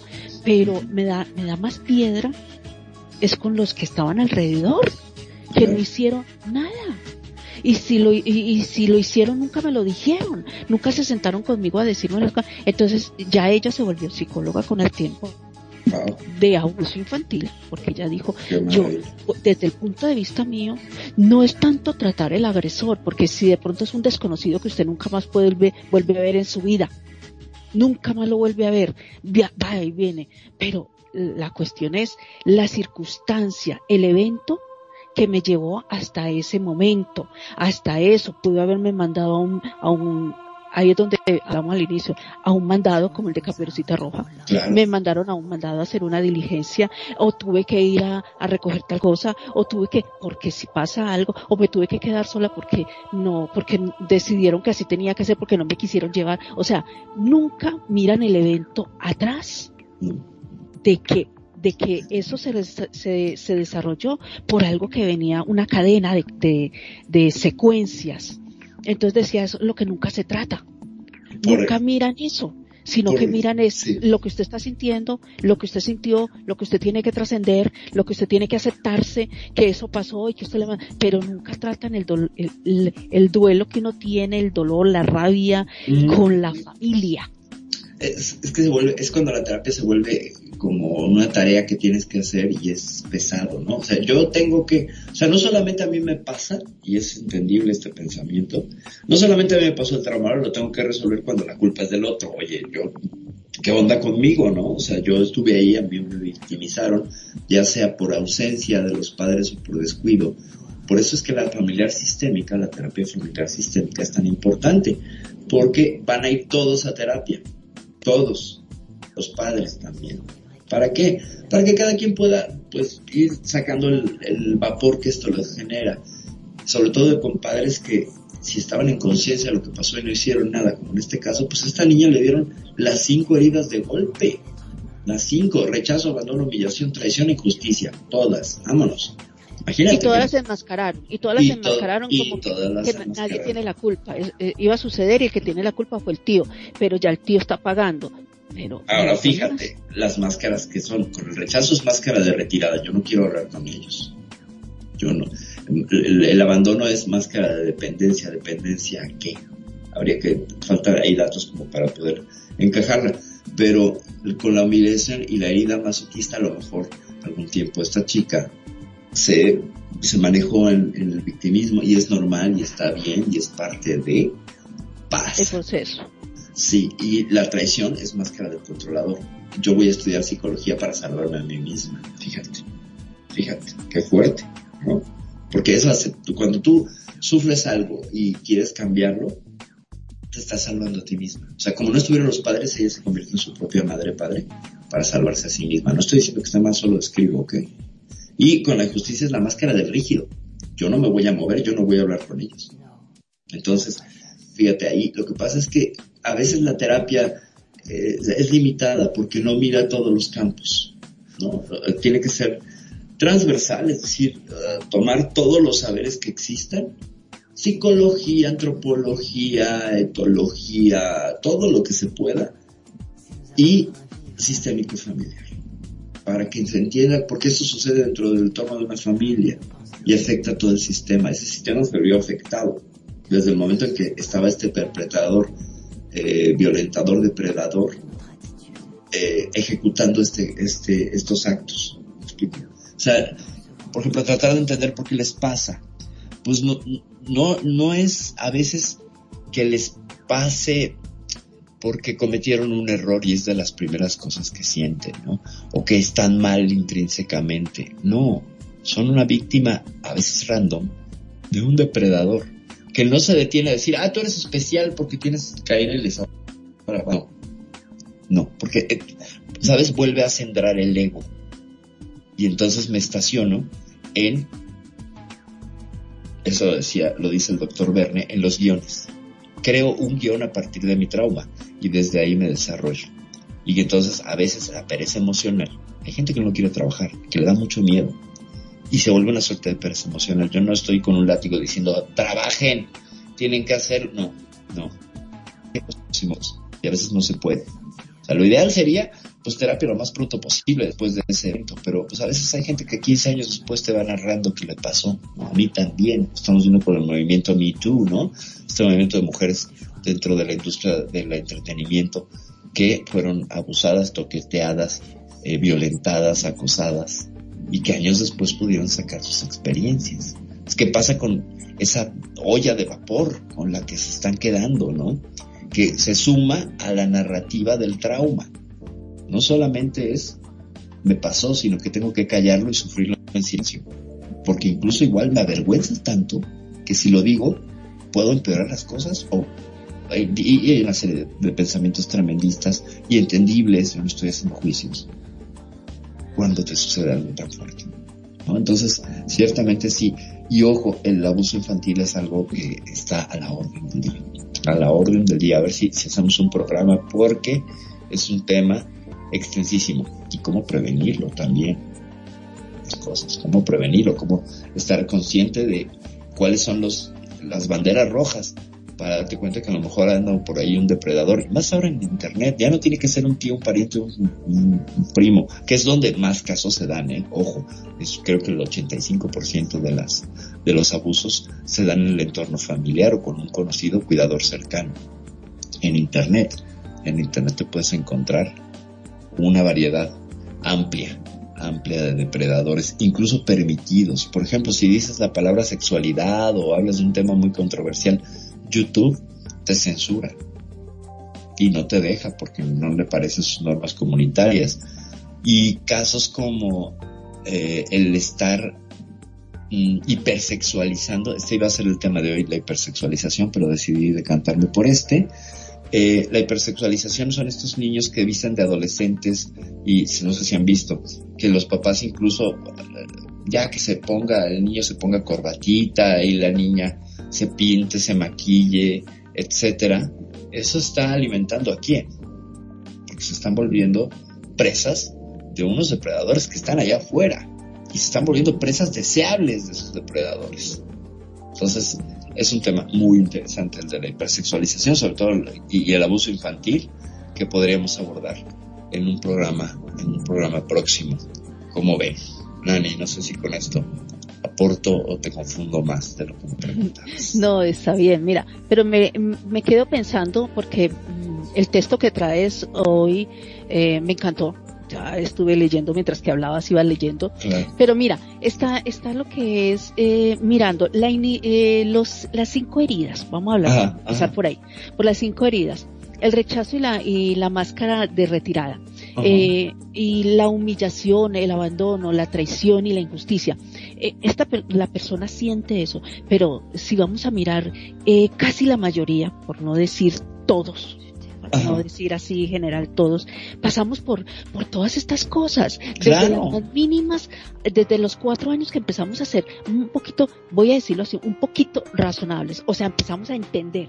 A los cuatro años empezamos a, entender las palabras, lo que nos están diciendo y estamos grabando. A los siete años ya tenemos un poco más de, de decisión en la personalidad. Siempre dicen a nivel psicológico y infantil que a los siete años el niño ya maduró su personalidad, ya, ya tiene establecida, vamos a decirlo así, establecida su personalidad. Ya sabemos que el niño, el niño va a ser eh, fuerte, le gusta tomar la decisión, no quiero ese color, no quiero ese color, no me gusta eso, si quiero comer esto, me encanta esto, o sea, ya tiene una autonomía de decir que me gusta y que no me gusta, que, que me sabe maluco y que no me sabe maluco. A los cuatro años apenas está aprendiendo, pero empieza a escuchar, empieza a escuchar, eh, papá, y el papá entonces él viene acostumbrado de que papá o mamá me presta atención tengo hambre, entonces le dan de comer, tengo esto, entonces cuando el, papá está o la mamá está ocupada y dice tengo hambre, y no te escucharon en ese momento, entonces ya le da, le da ese coraje porque tengo hambre y yo estoy enseñado a que me atiendan cuando yo decía hambre yo lloraba por hambre. Y el mismo, ay, el niño tiene hambre, ay, el niño hizo esto o la niña hizo esto.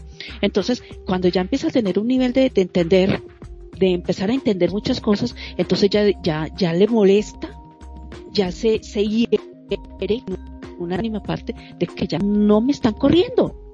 Y mi papá es malo y mi mamá es malo y empiezan a, entender, a, tener sensaciones de que esas sensaciones son de indisposición, no me gusta, ya no me corren, me siento triste porque ya no me corren, eh, mm, ya no, no me, no me traen lo que yo quiero, eh, no quiero compartir mis juguetes, entonces empiezan todas estas cositas, ¿sí? Entonces el niño empieza a generar esas sensaciones de, de, de, heridas, heridas que, que si los papás están conscientes de eso en ese momento, pueden empezar a, a, trabajarlas, pero vamos a ser realistas, la mayoría del ser humano está hoy en día en un vaivén y antes y ahora en un vaivén de ida y vuelta, de generar, de que eh, se están teniendo los niños y los niños hay veces eh, contratan a una persona, la llevan del tío, donde la tía, o les llevan donde, porque, porque tengo que estar trabajando, quiero tener bebés, quiero tener mi familia, pero también tengo que trabajar y no uno, no como antes vamos a decirlo muy claro, vamos años, años atrás y años atrás, que la mamá se quedaba en la casa cuidando a los hijos. Pero estoy de acuerdo, eh, perdón que te interrumpa, que antes un trabajo le bastaba al papá para mantener a siete. Exacto. Y ahora, ahora no se puede. Ahora no se puede.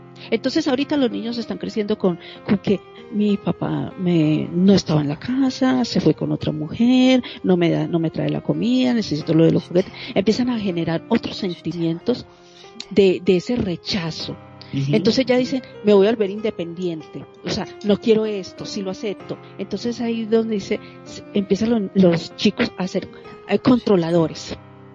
Controladores porque ya se sintieron traicionados, entonces tengo que controlar y es donde muchas, muchas veces cuenta la historia más de que, de que eh, un amigo tenía el, eh, el, chico, no, la historia así por encima, perdón que hay veces, pero que le pedía a la mamá y si no, entonces le decía a la mamá que, que la, la madrastra, la, la, la, esposa actual del papá le, le, daba eso, entonces ya corría hacia lo mismo, corría a darle porque el padrastro le estaba dando, entonces manipulaba entonces llegaba a eso. Pero es que casi todos, vamos a decirlo así, hemos pasado por eso. Si no es por papá y mamá, por la familia, por los amigos, por la pareja, por los hijos, hemos pasado por eso. Entonces todo el mundo tenemos heridas, pero hay unos que no las saben cicatrizar o que las usaron a conveniencia. Y eso es lo que estamos viviendo en una sociedad hoy en día. De, de que hoy en día hay rupturas, hay rechazos y hay unos que se desquitan que ahí es donde viene lo mío. Hay unos que se desquitan, como a mí me hicieron esto, y a mí me está doliendo, y no fui a buscar un terapista porque no tengo plata, o no tengo tiempo, o, de vergüenza no es tan grave. estoy loco, loca. O no es tan grave, yo de pronto no veo yo controlo. Entonces, yo empiezo a también inconscientemente o conscientemente a hacer sufrir a otra persona y a crearle heridas a otra persona a otra pareja, a otras amistades, a los mismos familiares o a los mismos padres. Generalmente, ya venimos de eso. Generalmente, fíjate, el, generalmente el abusador termina convirtiéndose, el abusado, si no lo lleva a buen término, tiene altas probabilidades de convertirse en el abusador. Sí. No quiero decir que sea causa y efecto, pero empiezan a generar ese, eso contra otras personas. Y por eso es que hay muchas veces gente, y disculpa que te interrumpa así, hay personas que, que vienen y que son eh, asesinos seriales, abusadores eh, seriales, seriales, seriales, eh, que, que dicen y, le, y los analizan cuando los capturan y los llevan a, a, a, a ¿cómo es? A terapia o a, bueno, los especialistas y todo, y cuando miran desde niños, empezaron a ser abusados. O vieron cómo abusaban de su mamá, el ser que ellos amaban y dieron la, la, la imagen idólatra, vieron cómo era abusado, entonces eh, creaban esa, esa, ira, ese odio contra el abusador, sea papá, o sea Julano, o el que sea, entonces empiezan a desquitarse y a buscar personal, personas que tienen un parámetro muy similar al que, al que abusaba.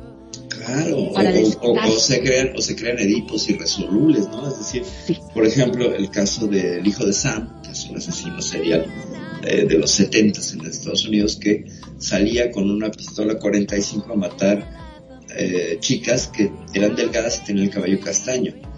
Y en una de esas, por la espalda, confundió a un tipo, porque traía el cabello largo, 70 estaba de moda, y los pantalones y todo, y era una moda medio unisex, yo con chica y también le tocó un balazo ahí al tipo. Y él lo que hacía era matar a su madre, simbólicamente. Que su madre era eh, eh, delgadita de cabello castaño y tenía un asunto de Edipo no resuelto, de deseo sexual, y que sublimaba, es decir, eh, transformaba en esta ira. O sea, la cosa es sublimar, cómo transformas, cómo transmutas esa emoción en otra cosa.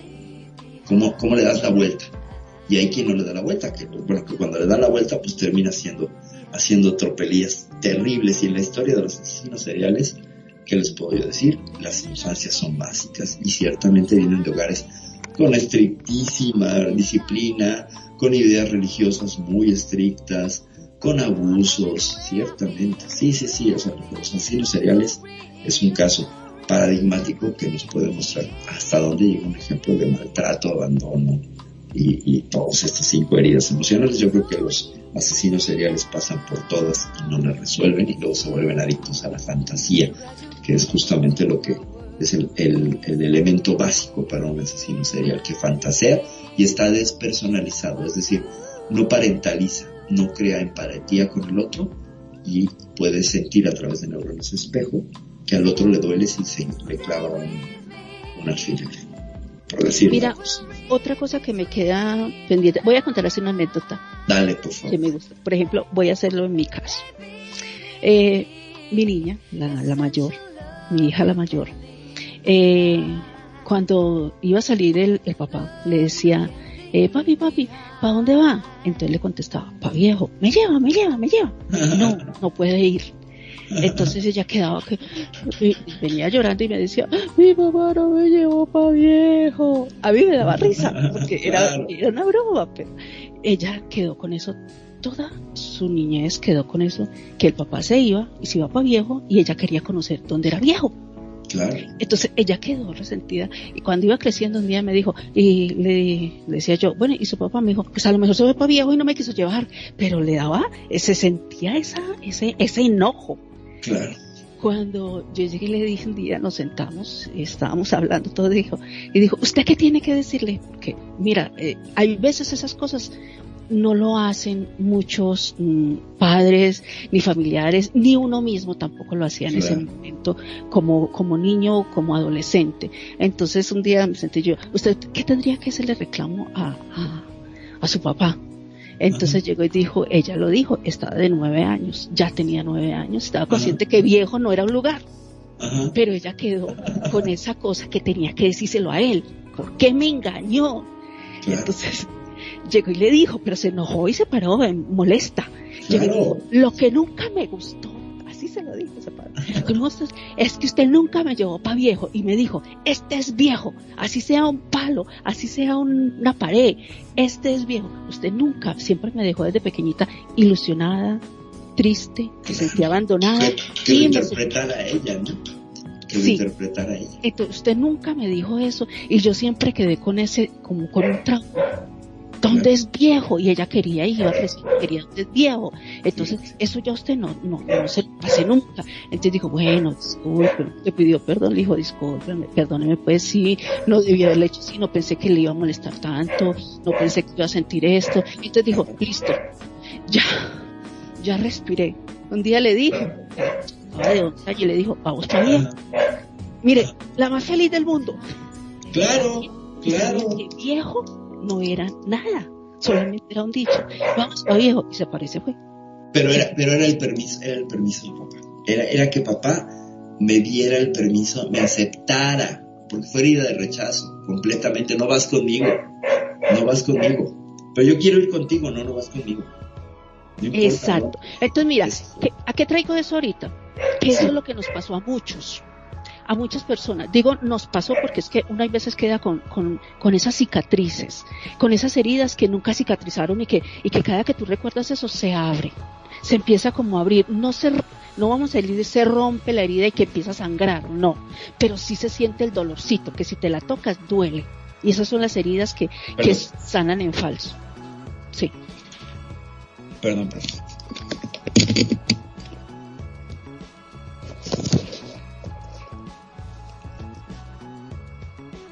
A ver si estamos aquí. ¿Mando? Sí, sí, sí, estoy acá, estoy escuchando.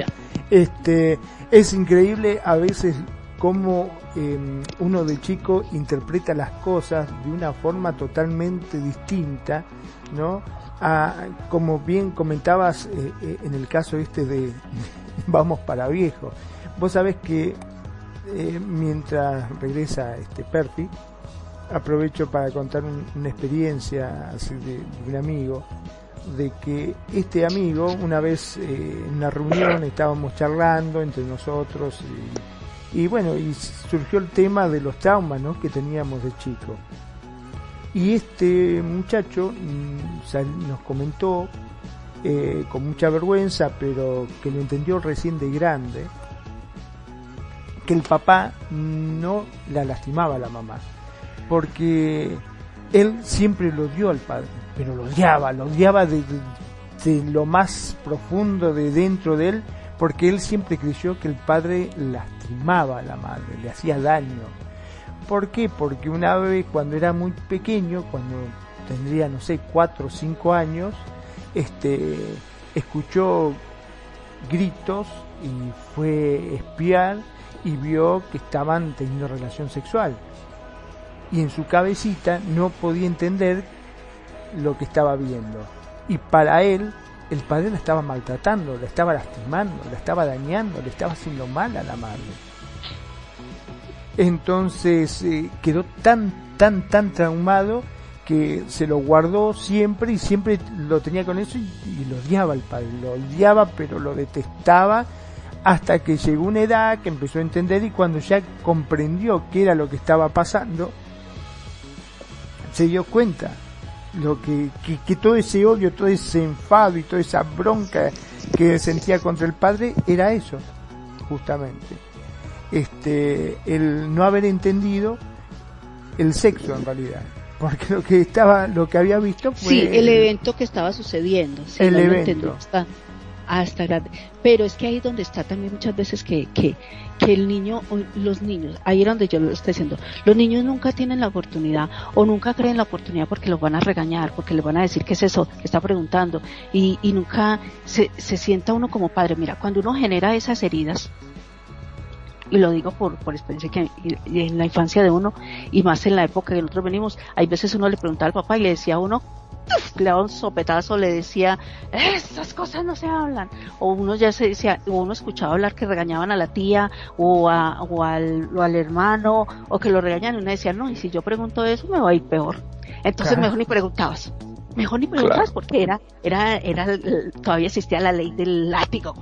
Así. De la chancla, de la, chancla, de la chancla, sí, de la chancla. Entonces vienes vos con eso, entonces vos no preguntabas, entonces vos crecías con esas heridas, con esos traumas, como con esas malas interpretaciones. Entonces nunca te daban la oportunidad. Y recuerdo mucho que, que, en su momento, en, en cuando empecé mm, a estudiar psicología, porque yo quería identificarme con, con, los con la juventud porque a veces la juventud tiene eh, crecen con, con tantas cosas y, y, se quieren ir y dejar a los padres, se quieren, o sea, empiezan con un odio y hay tanto resentimiento. Entonces yo quería entender muchas veces eso y una de las, de las primeras clases que recibí era, ¿por qué nunca a vos te dan la oportunidad de preguntar qué es lo que usted eh, siente de mí? ¿Qué le hice yo y que lo aclaremos en este momento para que en el futuro lo quede usted con ese con eso ni yo y yo sienta que hice algo malo y si me toca que pedirle perdón en este instante lo hago pero muchos padres hoy en día no hacen eso pues no es tan común que el muchachito haga la pataleta y que se enoje y que se moleste y dice, ah, culicagado tan mal criado, pero ah, ¿qué no importa? Pero tampoco le dice, ¿por qué te enojaste? Claro, claro es que los chamacos son de una fragilidad bárbara. Bárbara, se pueden romper por cosas muy tontas. Por cosas muy tontas y crearles traumas de por vida. Como pueden ser cosas muy graves, como hemos visto ya con el abuso infantil, pueden ser cosas muy nimias, ¿eh? Muy nimias. O sea, yo me sé casos de, porque de veras, ¿eh? Como puse el ejemplo, de que el papá se volteó y la niña le estiró los brazos y se sintió rechazada tan profundamente que mi consultante lloraba, lloró como 25 minutos porque es que mi papá no me dio los brazos. Y el papá se volteó a contestar el teléfono, teléfono de los de antes, donde tenías que moverte, donde estaba el teléfono, no que lo traías cargando, pues estos de dial. Y, entonces sonó el teléfono, él estaba esperando una llamada muy importante y, y sí estaba atendiendo a la niña, pero cuando él se gira, este momento preciso donde ella estira los brazos para papá, bueno, ella tenía tres años y medio, se siente abandonada y rechazada porque como el se acercó al papá y el papá le dijo, espérame tantito, estaba atendiendo la llamada, le llamó a la mamá para que fuera por la niña, bla, bla, bla.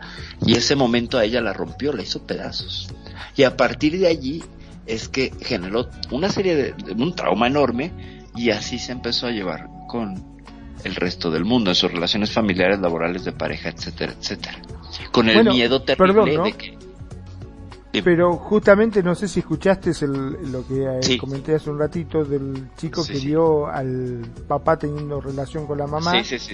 Bueno, y que quedó tan traumado que él lo odiaba profundamente. Si lo podía matar al padre, o sea, él pensaba que lo quería matar al padre, porque el padre en realidad era malo, le estaba haciendo mal a la madre la estaba golpeando. Es lo que generalmente narran los hijos que descubren a los papás teniendo relaciones. Le está pegando porque como ella se queja, Claro. Y el papá está encima, parece que es una pelea.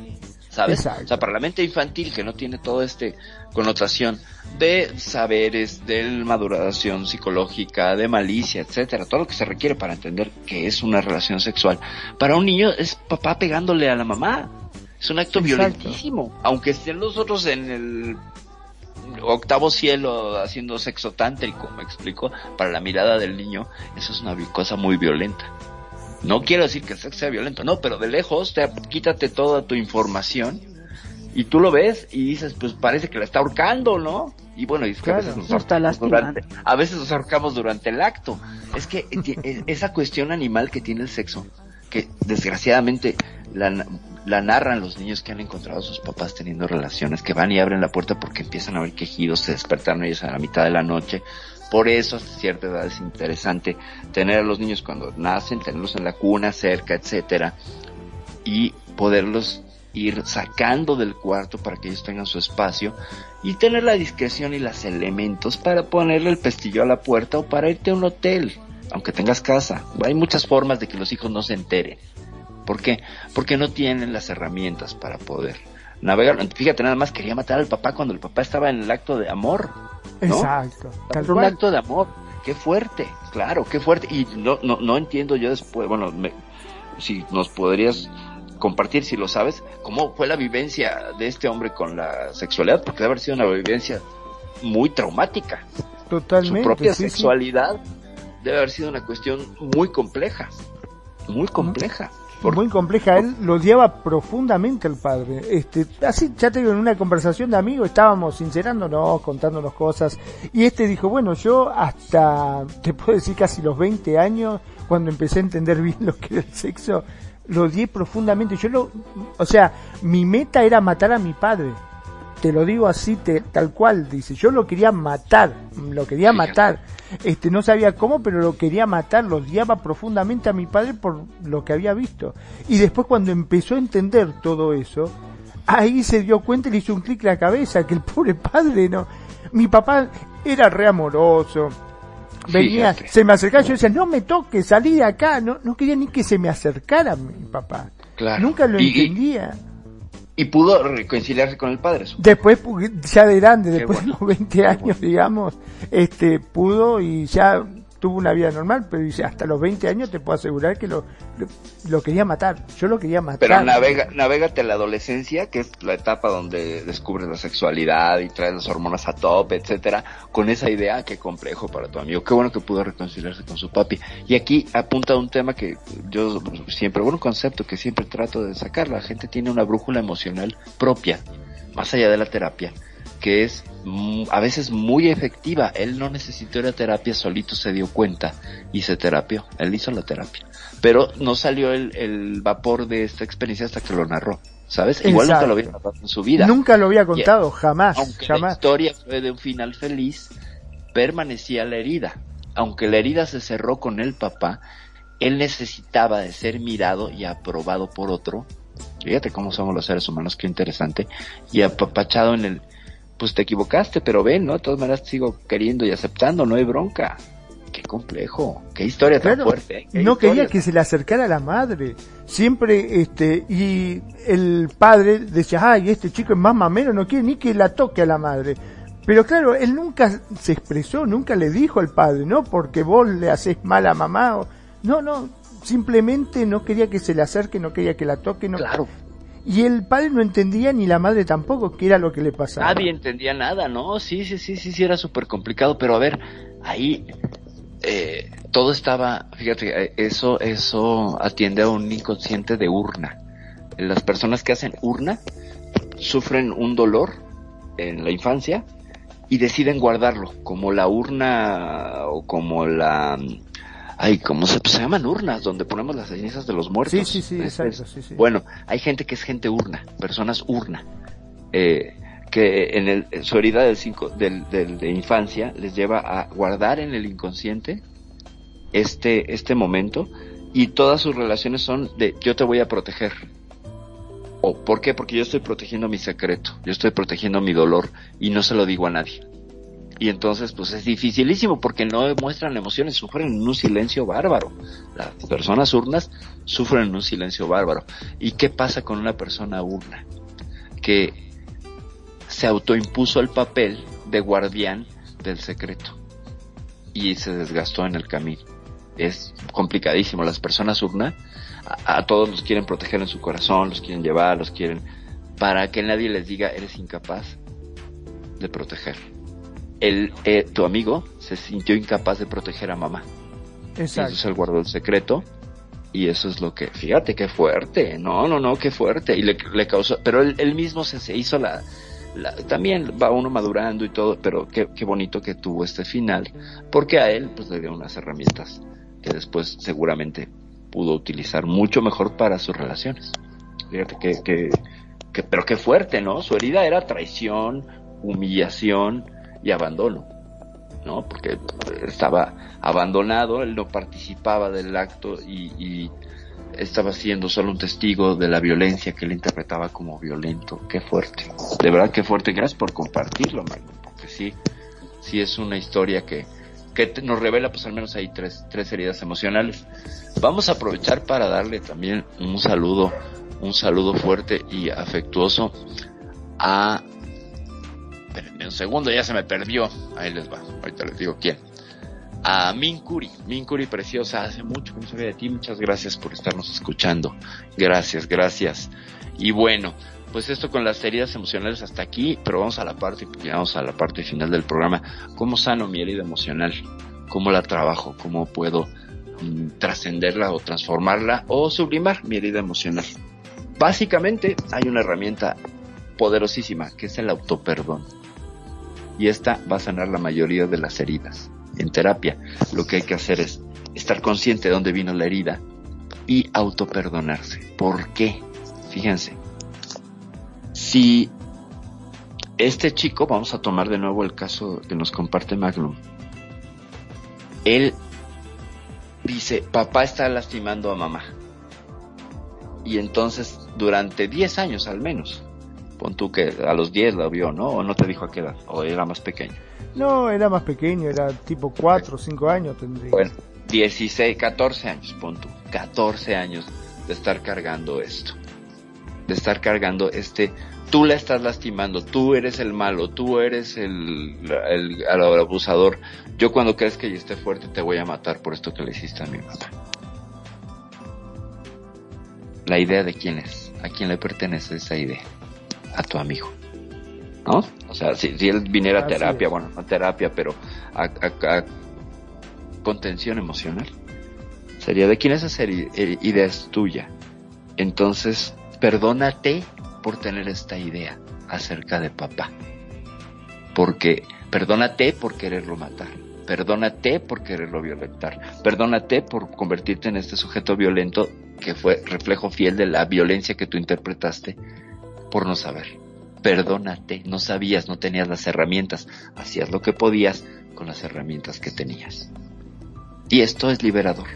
Porque en ese momento. Te digo, ¿no? Lo más gracioso que él siempre dice, y decir que gracias a Dios mi papá es más bueno. no entendía nada, mi papá venía, me decía, y yo lo trataba mal, lo insultaba, no quería que se acercara, y mi papá nada, viste, él trataba siempre con mucho amor y mucho cariño. ¿Qué es lo que le pasa al nene? Y hablaba con, con mi mamá, y mi mamá dice, no sé qué es lo que le pasa. Yo no quería ni que se le acercara pero era automático, dice, venía mi papá, hola, ¿qué tal? Y le iba a dar un beso y yo corrí y me le ponía en el medio. No quería que se me acercara. Este, y el papá le decía, pues, está bien, dice, está bien, está bien, no, no la toco, no la toco. Y seguía con sus cosas sin entender qué era verdaderamente lo que me pasaba. Pero fíjate que como, como los silencios se vuelven campo fértil de cualquier interpretación suposición y que a veces se aleja tanto de la verdad. Sea, ¿quién se iba a imaginar, no? Es que los descubrió. Como él nunca, supongo que abrió la puerta, vio y se regresó, ¿no? Esa parte sí me, creo que sí me la perdí. Pero es lo que debe haber pasado. Por eso se quedó viendo, ¿sí? sí, no sé, él dijo que vio, pero no sé qué es lo que, que habrá visto, ¿viste? Cuánto vio, ni, ni si volvió a ver otra vez de vuelta, capaz que se quedó con eso y ya está. Supongo que, no, es que vio y después como el suceso se repetía, él ya asociaba los gemidos y los, los ruidos del amor a que estaba volviendo a pasar, ¿sabes? Es que no fue una sola vez, sino que claro, él no quería asomarse porque le daba terror le daba terror. Entonces, fíjate todo el sufrimiento una vez que se dio cuenta, una vez que fuerte, una vez que se da cuenta que él estaba interpretando incorrectamente la culpa, es más, yo le pregunté si hablaste, digo, se lo contaste, ni loco, dice, me muero de vergüenza. ¿Cómo le voy a decir a mi papá que lo di toda mi vida por eso? Dice, jamás le diría, pero sí, donde lo veo, dice, tipo más bueno del mundo, es mi viejo, dice, yo lo adoro ahora, pero en su momento te lo juro, dice, te lo juro, por lo que vos quieras, lo quería matar. Yo me dormía pensando en cómo matar a mi viejo, dice, porque para mí... ¿Cómo son los cómo son de pronto de crueles los niños, ¿no? Los niños tienen estas ideas crueles. Yo les comparto una de mi infancia, cuando me enojaba con mi madre porque no me quería comprar algo, no me quería sacar. Le decía, me dan ganas de hacerte chiquita y meterte en ese foco y prenderlo. y mi madre se moría de la risa, ¿no? Pero decía, qué cosa más sádica y terrible, ¿no? O sea, imagínate, la voy a hacer chiquita, la voy a meter a un foco y la voy a calcinar, ¿no? A mi madre. Esas cosas que dice a los 5 o 6 años, que es tan fíjate, como los niños son tan sin filtros, que lo sueltan así como va, por eso este viejo dicho de los niños y los borrachos dicen siempre la verdad. Tengo mis dudas, mis profundas dudas, pero sí al menos lo dicen sin filtros. Y entonces... Antes, antes, hoy en día ya no. siguen siendo así. Yo creo que no, es que hay unos que tienen un mundo muy desarrollado y dicen unas cosas que a uno no les pasó nunca por la mente. Ajá. Uno a veces dice, yo escucho, por ejemplo, perdón que interrumpa, pero escucho, por ejemplo, el vecinito y llega y, le dice a la niña, ah, pues está jugando y, llega la niña y dice, ¿puedo jugar? Mire cómo llega. Y con, digo yo con la inocencia porque son pequeñitos, eh, sí, tendrán cuatro, cinco y dos de cinco y una de cuatro y hasta la de tres, pero la de tres no, no, no hace nada. Pero llega la, la niña y le dice que la, pues la de, la de, la de cinco. Ajá una de ellas llega y le dice, ¿puedo jugar? Entonces llega y dice él, ¿qué va a jugar usted? Y, un poco de groserías. Y me diciendo, y la pico y la cuelgo de ese árbol. Ok. Yo me quedé así como que, what the fuck? Yo, yo me quedé así, yo, yo ¿Y sabe qué es picar? ¿Qué es picar? Yo, yo, yo me pregunto, ¿sabe qué es picar? Ajá. Y que la cuelga del árbol. Oiga, ¿en qué cabeza cabe o a quién escuchó decir la voy a picar y la voy a colgar del árbol? Ajá. ¿De dónde escuchó? Claro. Yo digo, ¿de dónde escuchó eso? ¿O de dónde lo vio? O no, no, de verdad que yo les digo yo, eh, eh, son inocentes, pero tienen una forma de una imaginación que...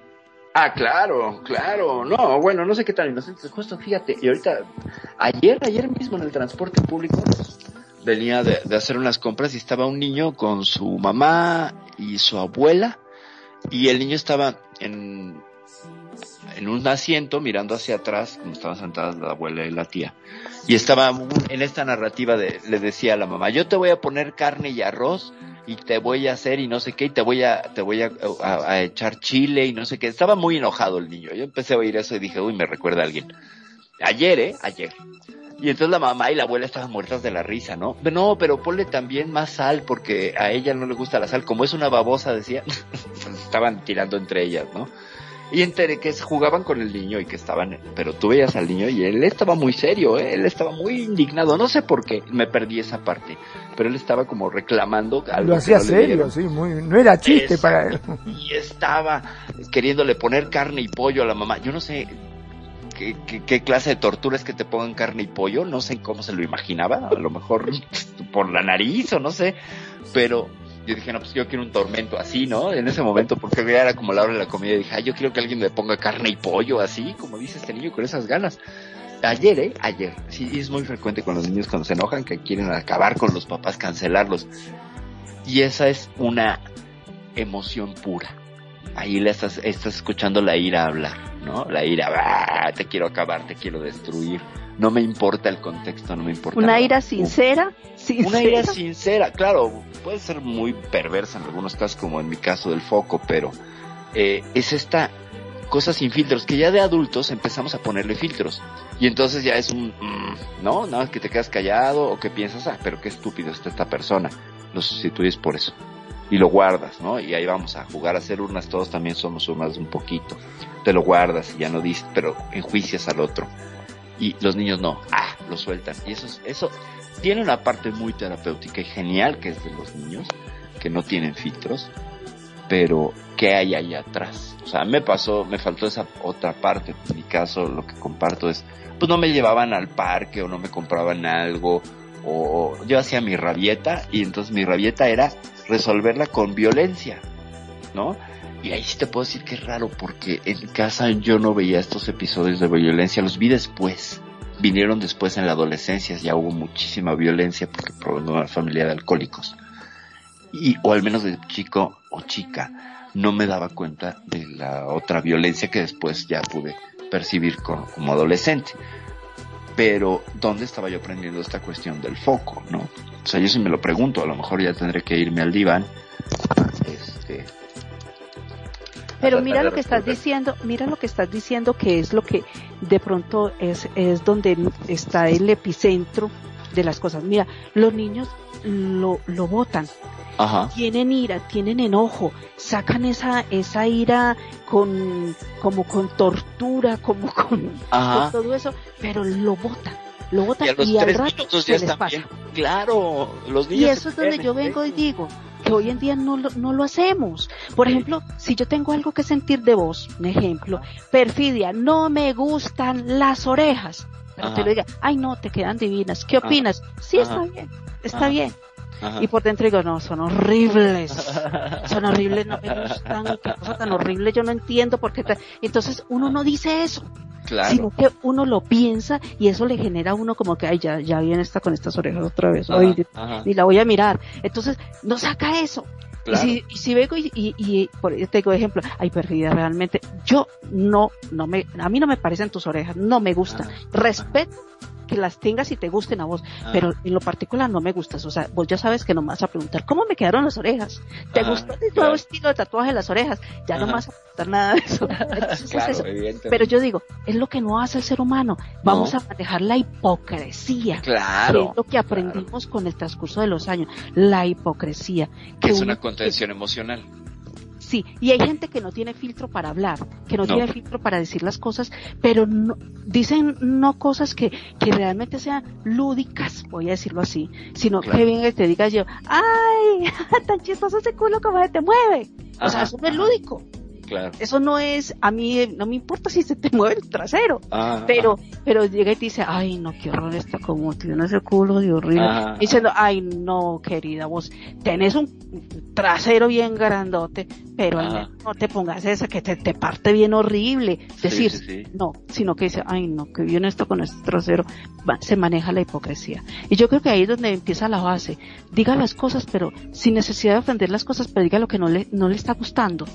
Y más cuando vos tenés una pareja, o cuando vos tenés hijos, o cuando vos tenés a tu papá y a tu mamá, busca la forma de no ser tan directo y decirle, mamá, te vi, te vi con mi papá dándote allá que te estaba dando por todos los lados, diciendo, ay mamá, yo quedé con un trauma y escuché un chiste Ajá. en las redes sociales, dice, cuando mi mamá hacía, ah, ah, y mi papá decía, sí, te voy a dar por Yo decía, ay, mi, mi papá le va a dar por culpa mía a mi mamá. Y dice, después mamá entendí que era eso. Y los papás se podían morir de la risa. Dice, bueno, disculpa, no, no Te tuve voy a dar por el momento". chiquito, ¿no? Es el chiste del te voy a dar por el chiquito. Yo, ¿qué culpa tengo el chiquito, no? Sí, sí, sí, sí, sí, Entonces, definitivamente. Pero nunca se lo dijo, no, no se lo dice, entonces Claro. queda esa cosa de, de, de- queda esa cosa ahí retraída. Pero cuando vos empezás a tener esa confianza de poder decir las cosas de una forma no tan, tan seca y directa, sino de, de songos orongos se dicen las cosas, entonces la persona va sacando eso que tiene guardado.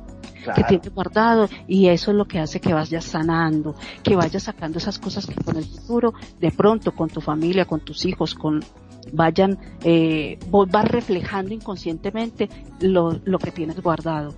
Y a veces dice, pero ¿por qué actúan los otros así? De pronto lo mostraste en una forma, en una actitud, y el otro ya le, ya le generaste una herida al otro. Entonces si vos vas sacando esas cositas así poco a poco, de pronto vas sanando un poquito, ya vas sanando, o mucho Claro. o hiciste la terapia completa, porque una de las que dice la terapia es, primero escúchate hablar, por eso es que va uno a terapia, di qué es lo que tienes y qué es lo que sientes, para Claro. que tú también te escuches lo que estás diciendo y que está saliendo. Claro. Es una terapia, desde ahí base, em- empieza la base. Hablar es Escúchate terapia. hablar.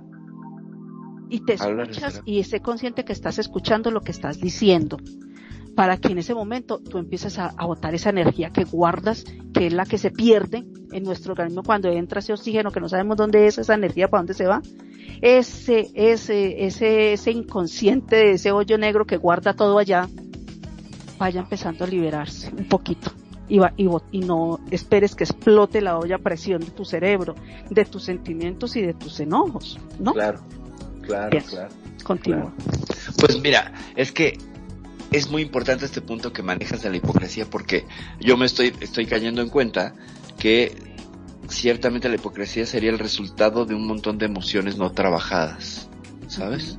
De emociones no, no expresadas, de, de esta contención social, de esta hipocresía, eh, eh, que, que tratamos de agradar al otro y que jugamos a, a agradar todo el tiempo. ¿no? Que, eh, que el clásico ejemplo, ¿cómo estás? Bien. No, en realidad no estoy bien, estoy que me lleva a la fregada, pero sin drama, si puedes narrar y decir, ahorita estoy funcional, ¿sabes? No estoy en mi mejor momento, pero me interesa escuchar de ti, a lo mejor me distraigo de mis broncas, ¿no? O sea, esa es, esa es una. Otra es que uno se haga un espacio al día para poder gestionar todos los temas emocionales. O sea, ser disciplinados y tener un espacio para el autotrabajo, la autocontemplación, que te permita entonces hacer esta chamba, haces tu ejercicio emocional, destapas tu coladera emocional y entonces ya llegas al mundo con la frescura de un niño, ¿sabes? Porque llegas, pues ya sin broncas, ah, ya trabajé lo mío, ya sé que igual, pues no me han pagado, pero pues ya me pagarán y que puedo comer arroz o Ahí es donde frijoles, está. ¿me explico? Perdón, ahí es donde está lo que hoy en día en pareja también. Tú tienes una pareja y, y por ejemplo, un ejemplo, llega Mando y le digo yo, ¿cómo te fue en el día de hoy? ¿Qué hiciste? Ah, no hice mucho. Y me empieza a comentar, fui a tal parte, hice esto, hice esto. Entonces vos empezás a votar y eso ya no te queda sonando. Y si hubo un drama, Claro. hubo un inconveniente, hubo algo que te complicó la cabeza y dice, no, y yo hice esto y esto y ay, me sacó. Entonces ya esa energía se está liberando. Esa energía que tenía en tu cabeza dándote vuelta del malestar que te sintió se va liberando. Pero hay gente que dice, ¿cómo estás? Bien. ¿Y cómo te fue hoy?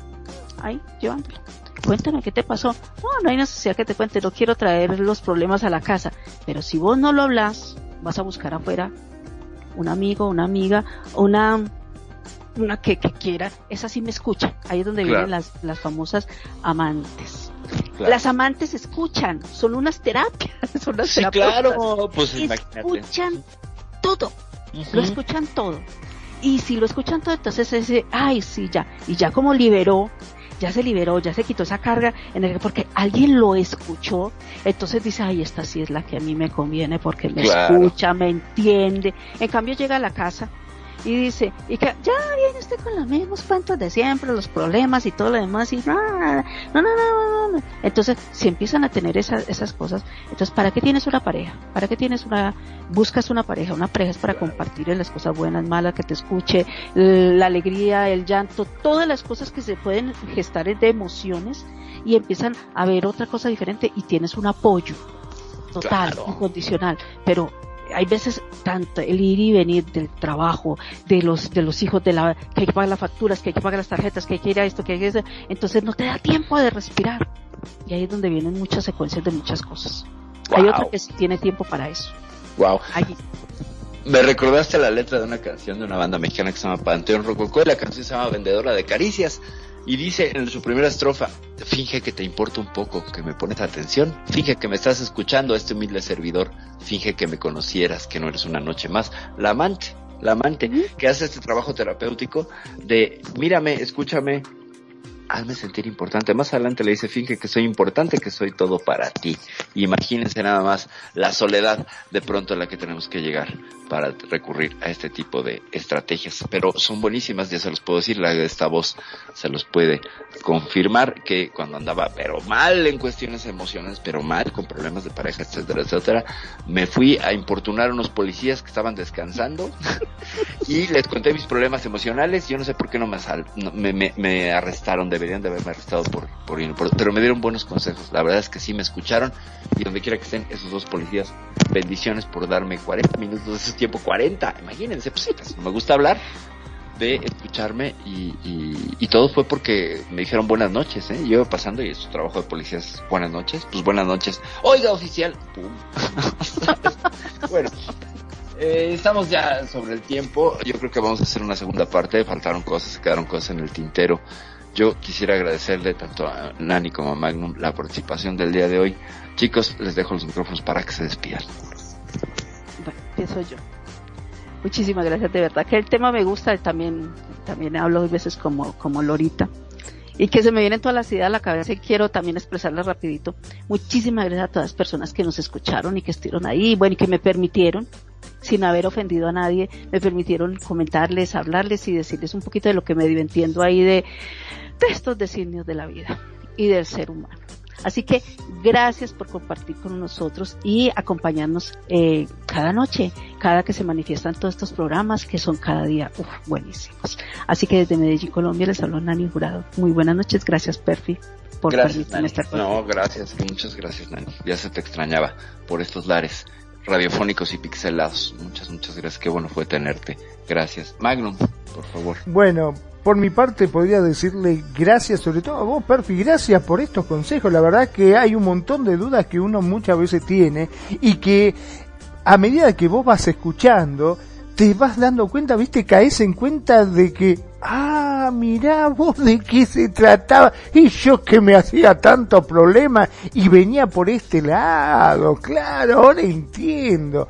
Eso es lo bueno de cada programa, que siempre vamos sacando cosas concretas y al menos a mí me pasa y yo creo que a muchos de nuestros oyentes le debe pasar lo mismo de sentirse más de una vez identificado con las cosas que hablamos, sobre todo que hablas y los consejos que das y estoy más que seguro que muchos deben estar dándote las gracias al igual que yo. Gracias Perfi y por sobre todo gracias a todos ustedes que están del otro lado, que nos escuchan por los distintos medios y que hacen de Radio Consentido su radio. Sí, a todos ustedes que cada vez son más, ¿eh?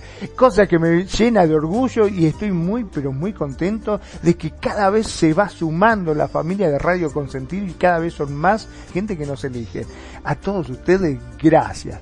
Mi nombre es Magnum Dacun, transmitiendo en vivo y en directo desde el Mar del Plata, República Argentina.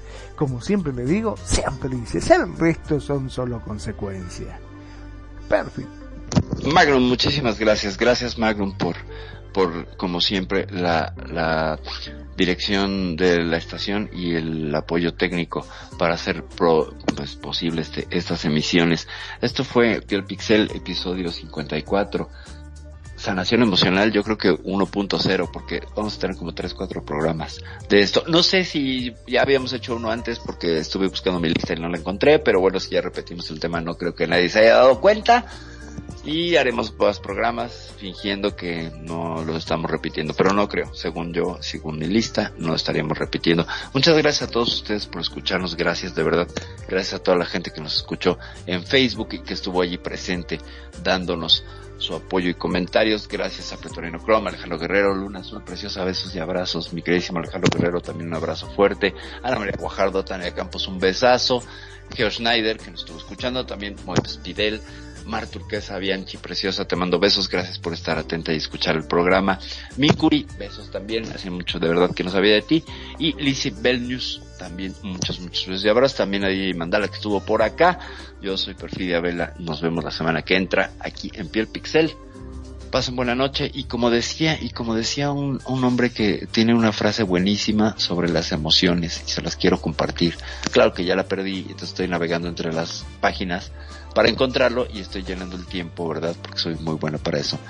Dice Frederick Dodson, una emoción no causa dolor, la resistencia o supresión de una emoción es la que causa el dolor. Me voy, soy Perfidia Vela. Buenas noches, Bytes. Muchas gracias por habernos acompañado en este ciberviaje. Recuerda que si terminaste con confusión, hemos logrado nuestro objetivo. Y recuerda escucharnos todos los lunes de 5 de la tarde a 7 de la noche, horario Second Life. Solo aquí en Radio Consentido. No te olvides de buscarnos en redes sociales, Facebook, Radio Consentido, o nuestra página, radioconsentido.blogspot.com. Y si quieres escuchar este y todos nuestros programas, estamos en iVoox. Nuevamente, gracias y recuerda, navegante, no hay camino, se hace camino al avatar. Bytes.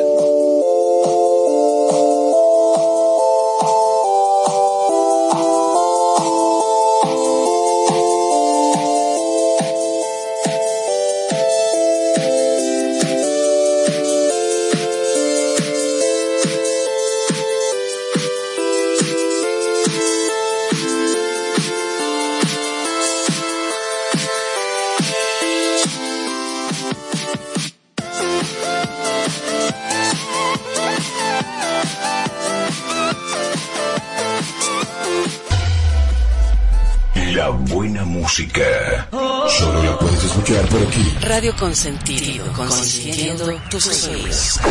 Tu mejor opción en radio por Second Life.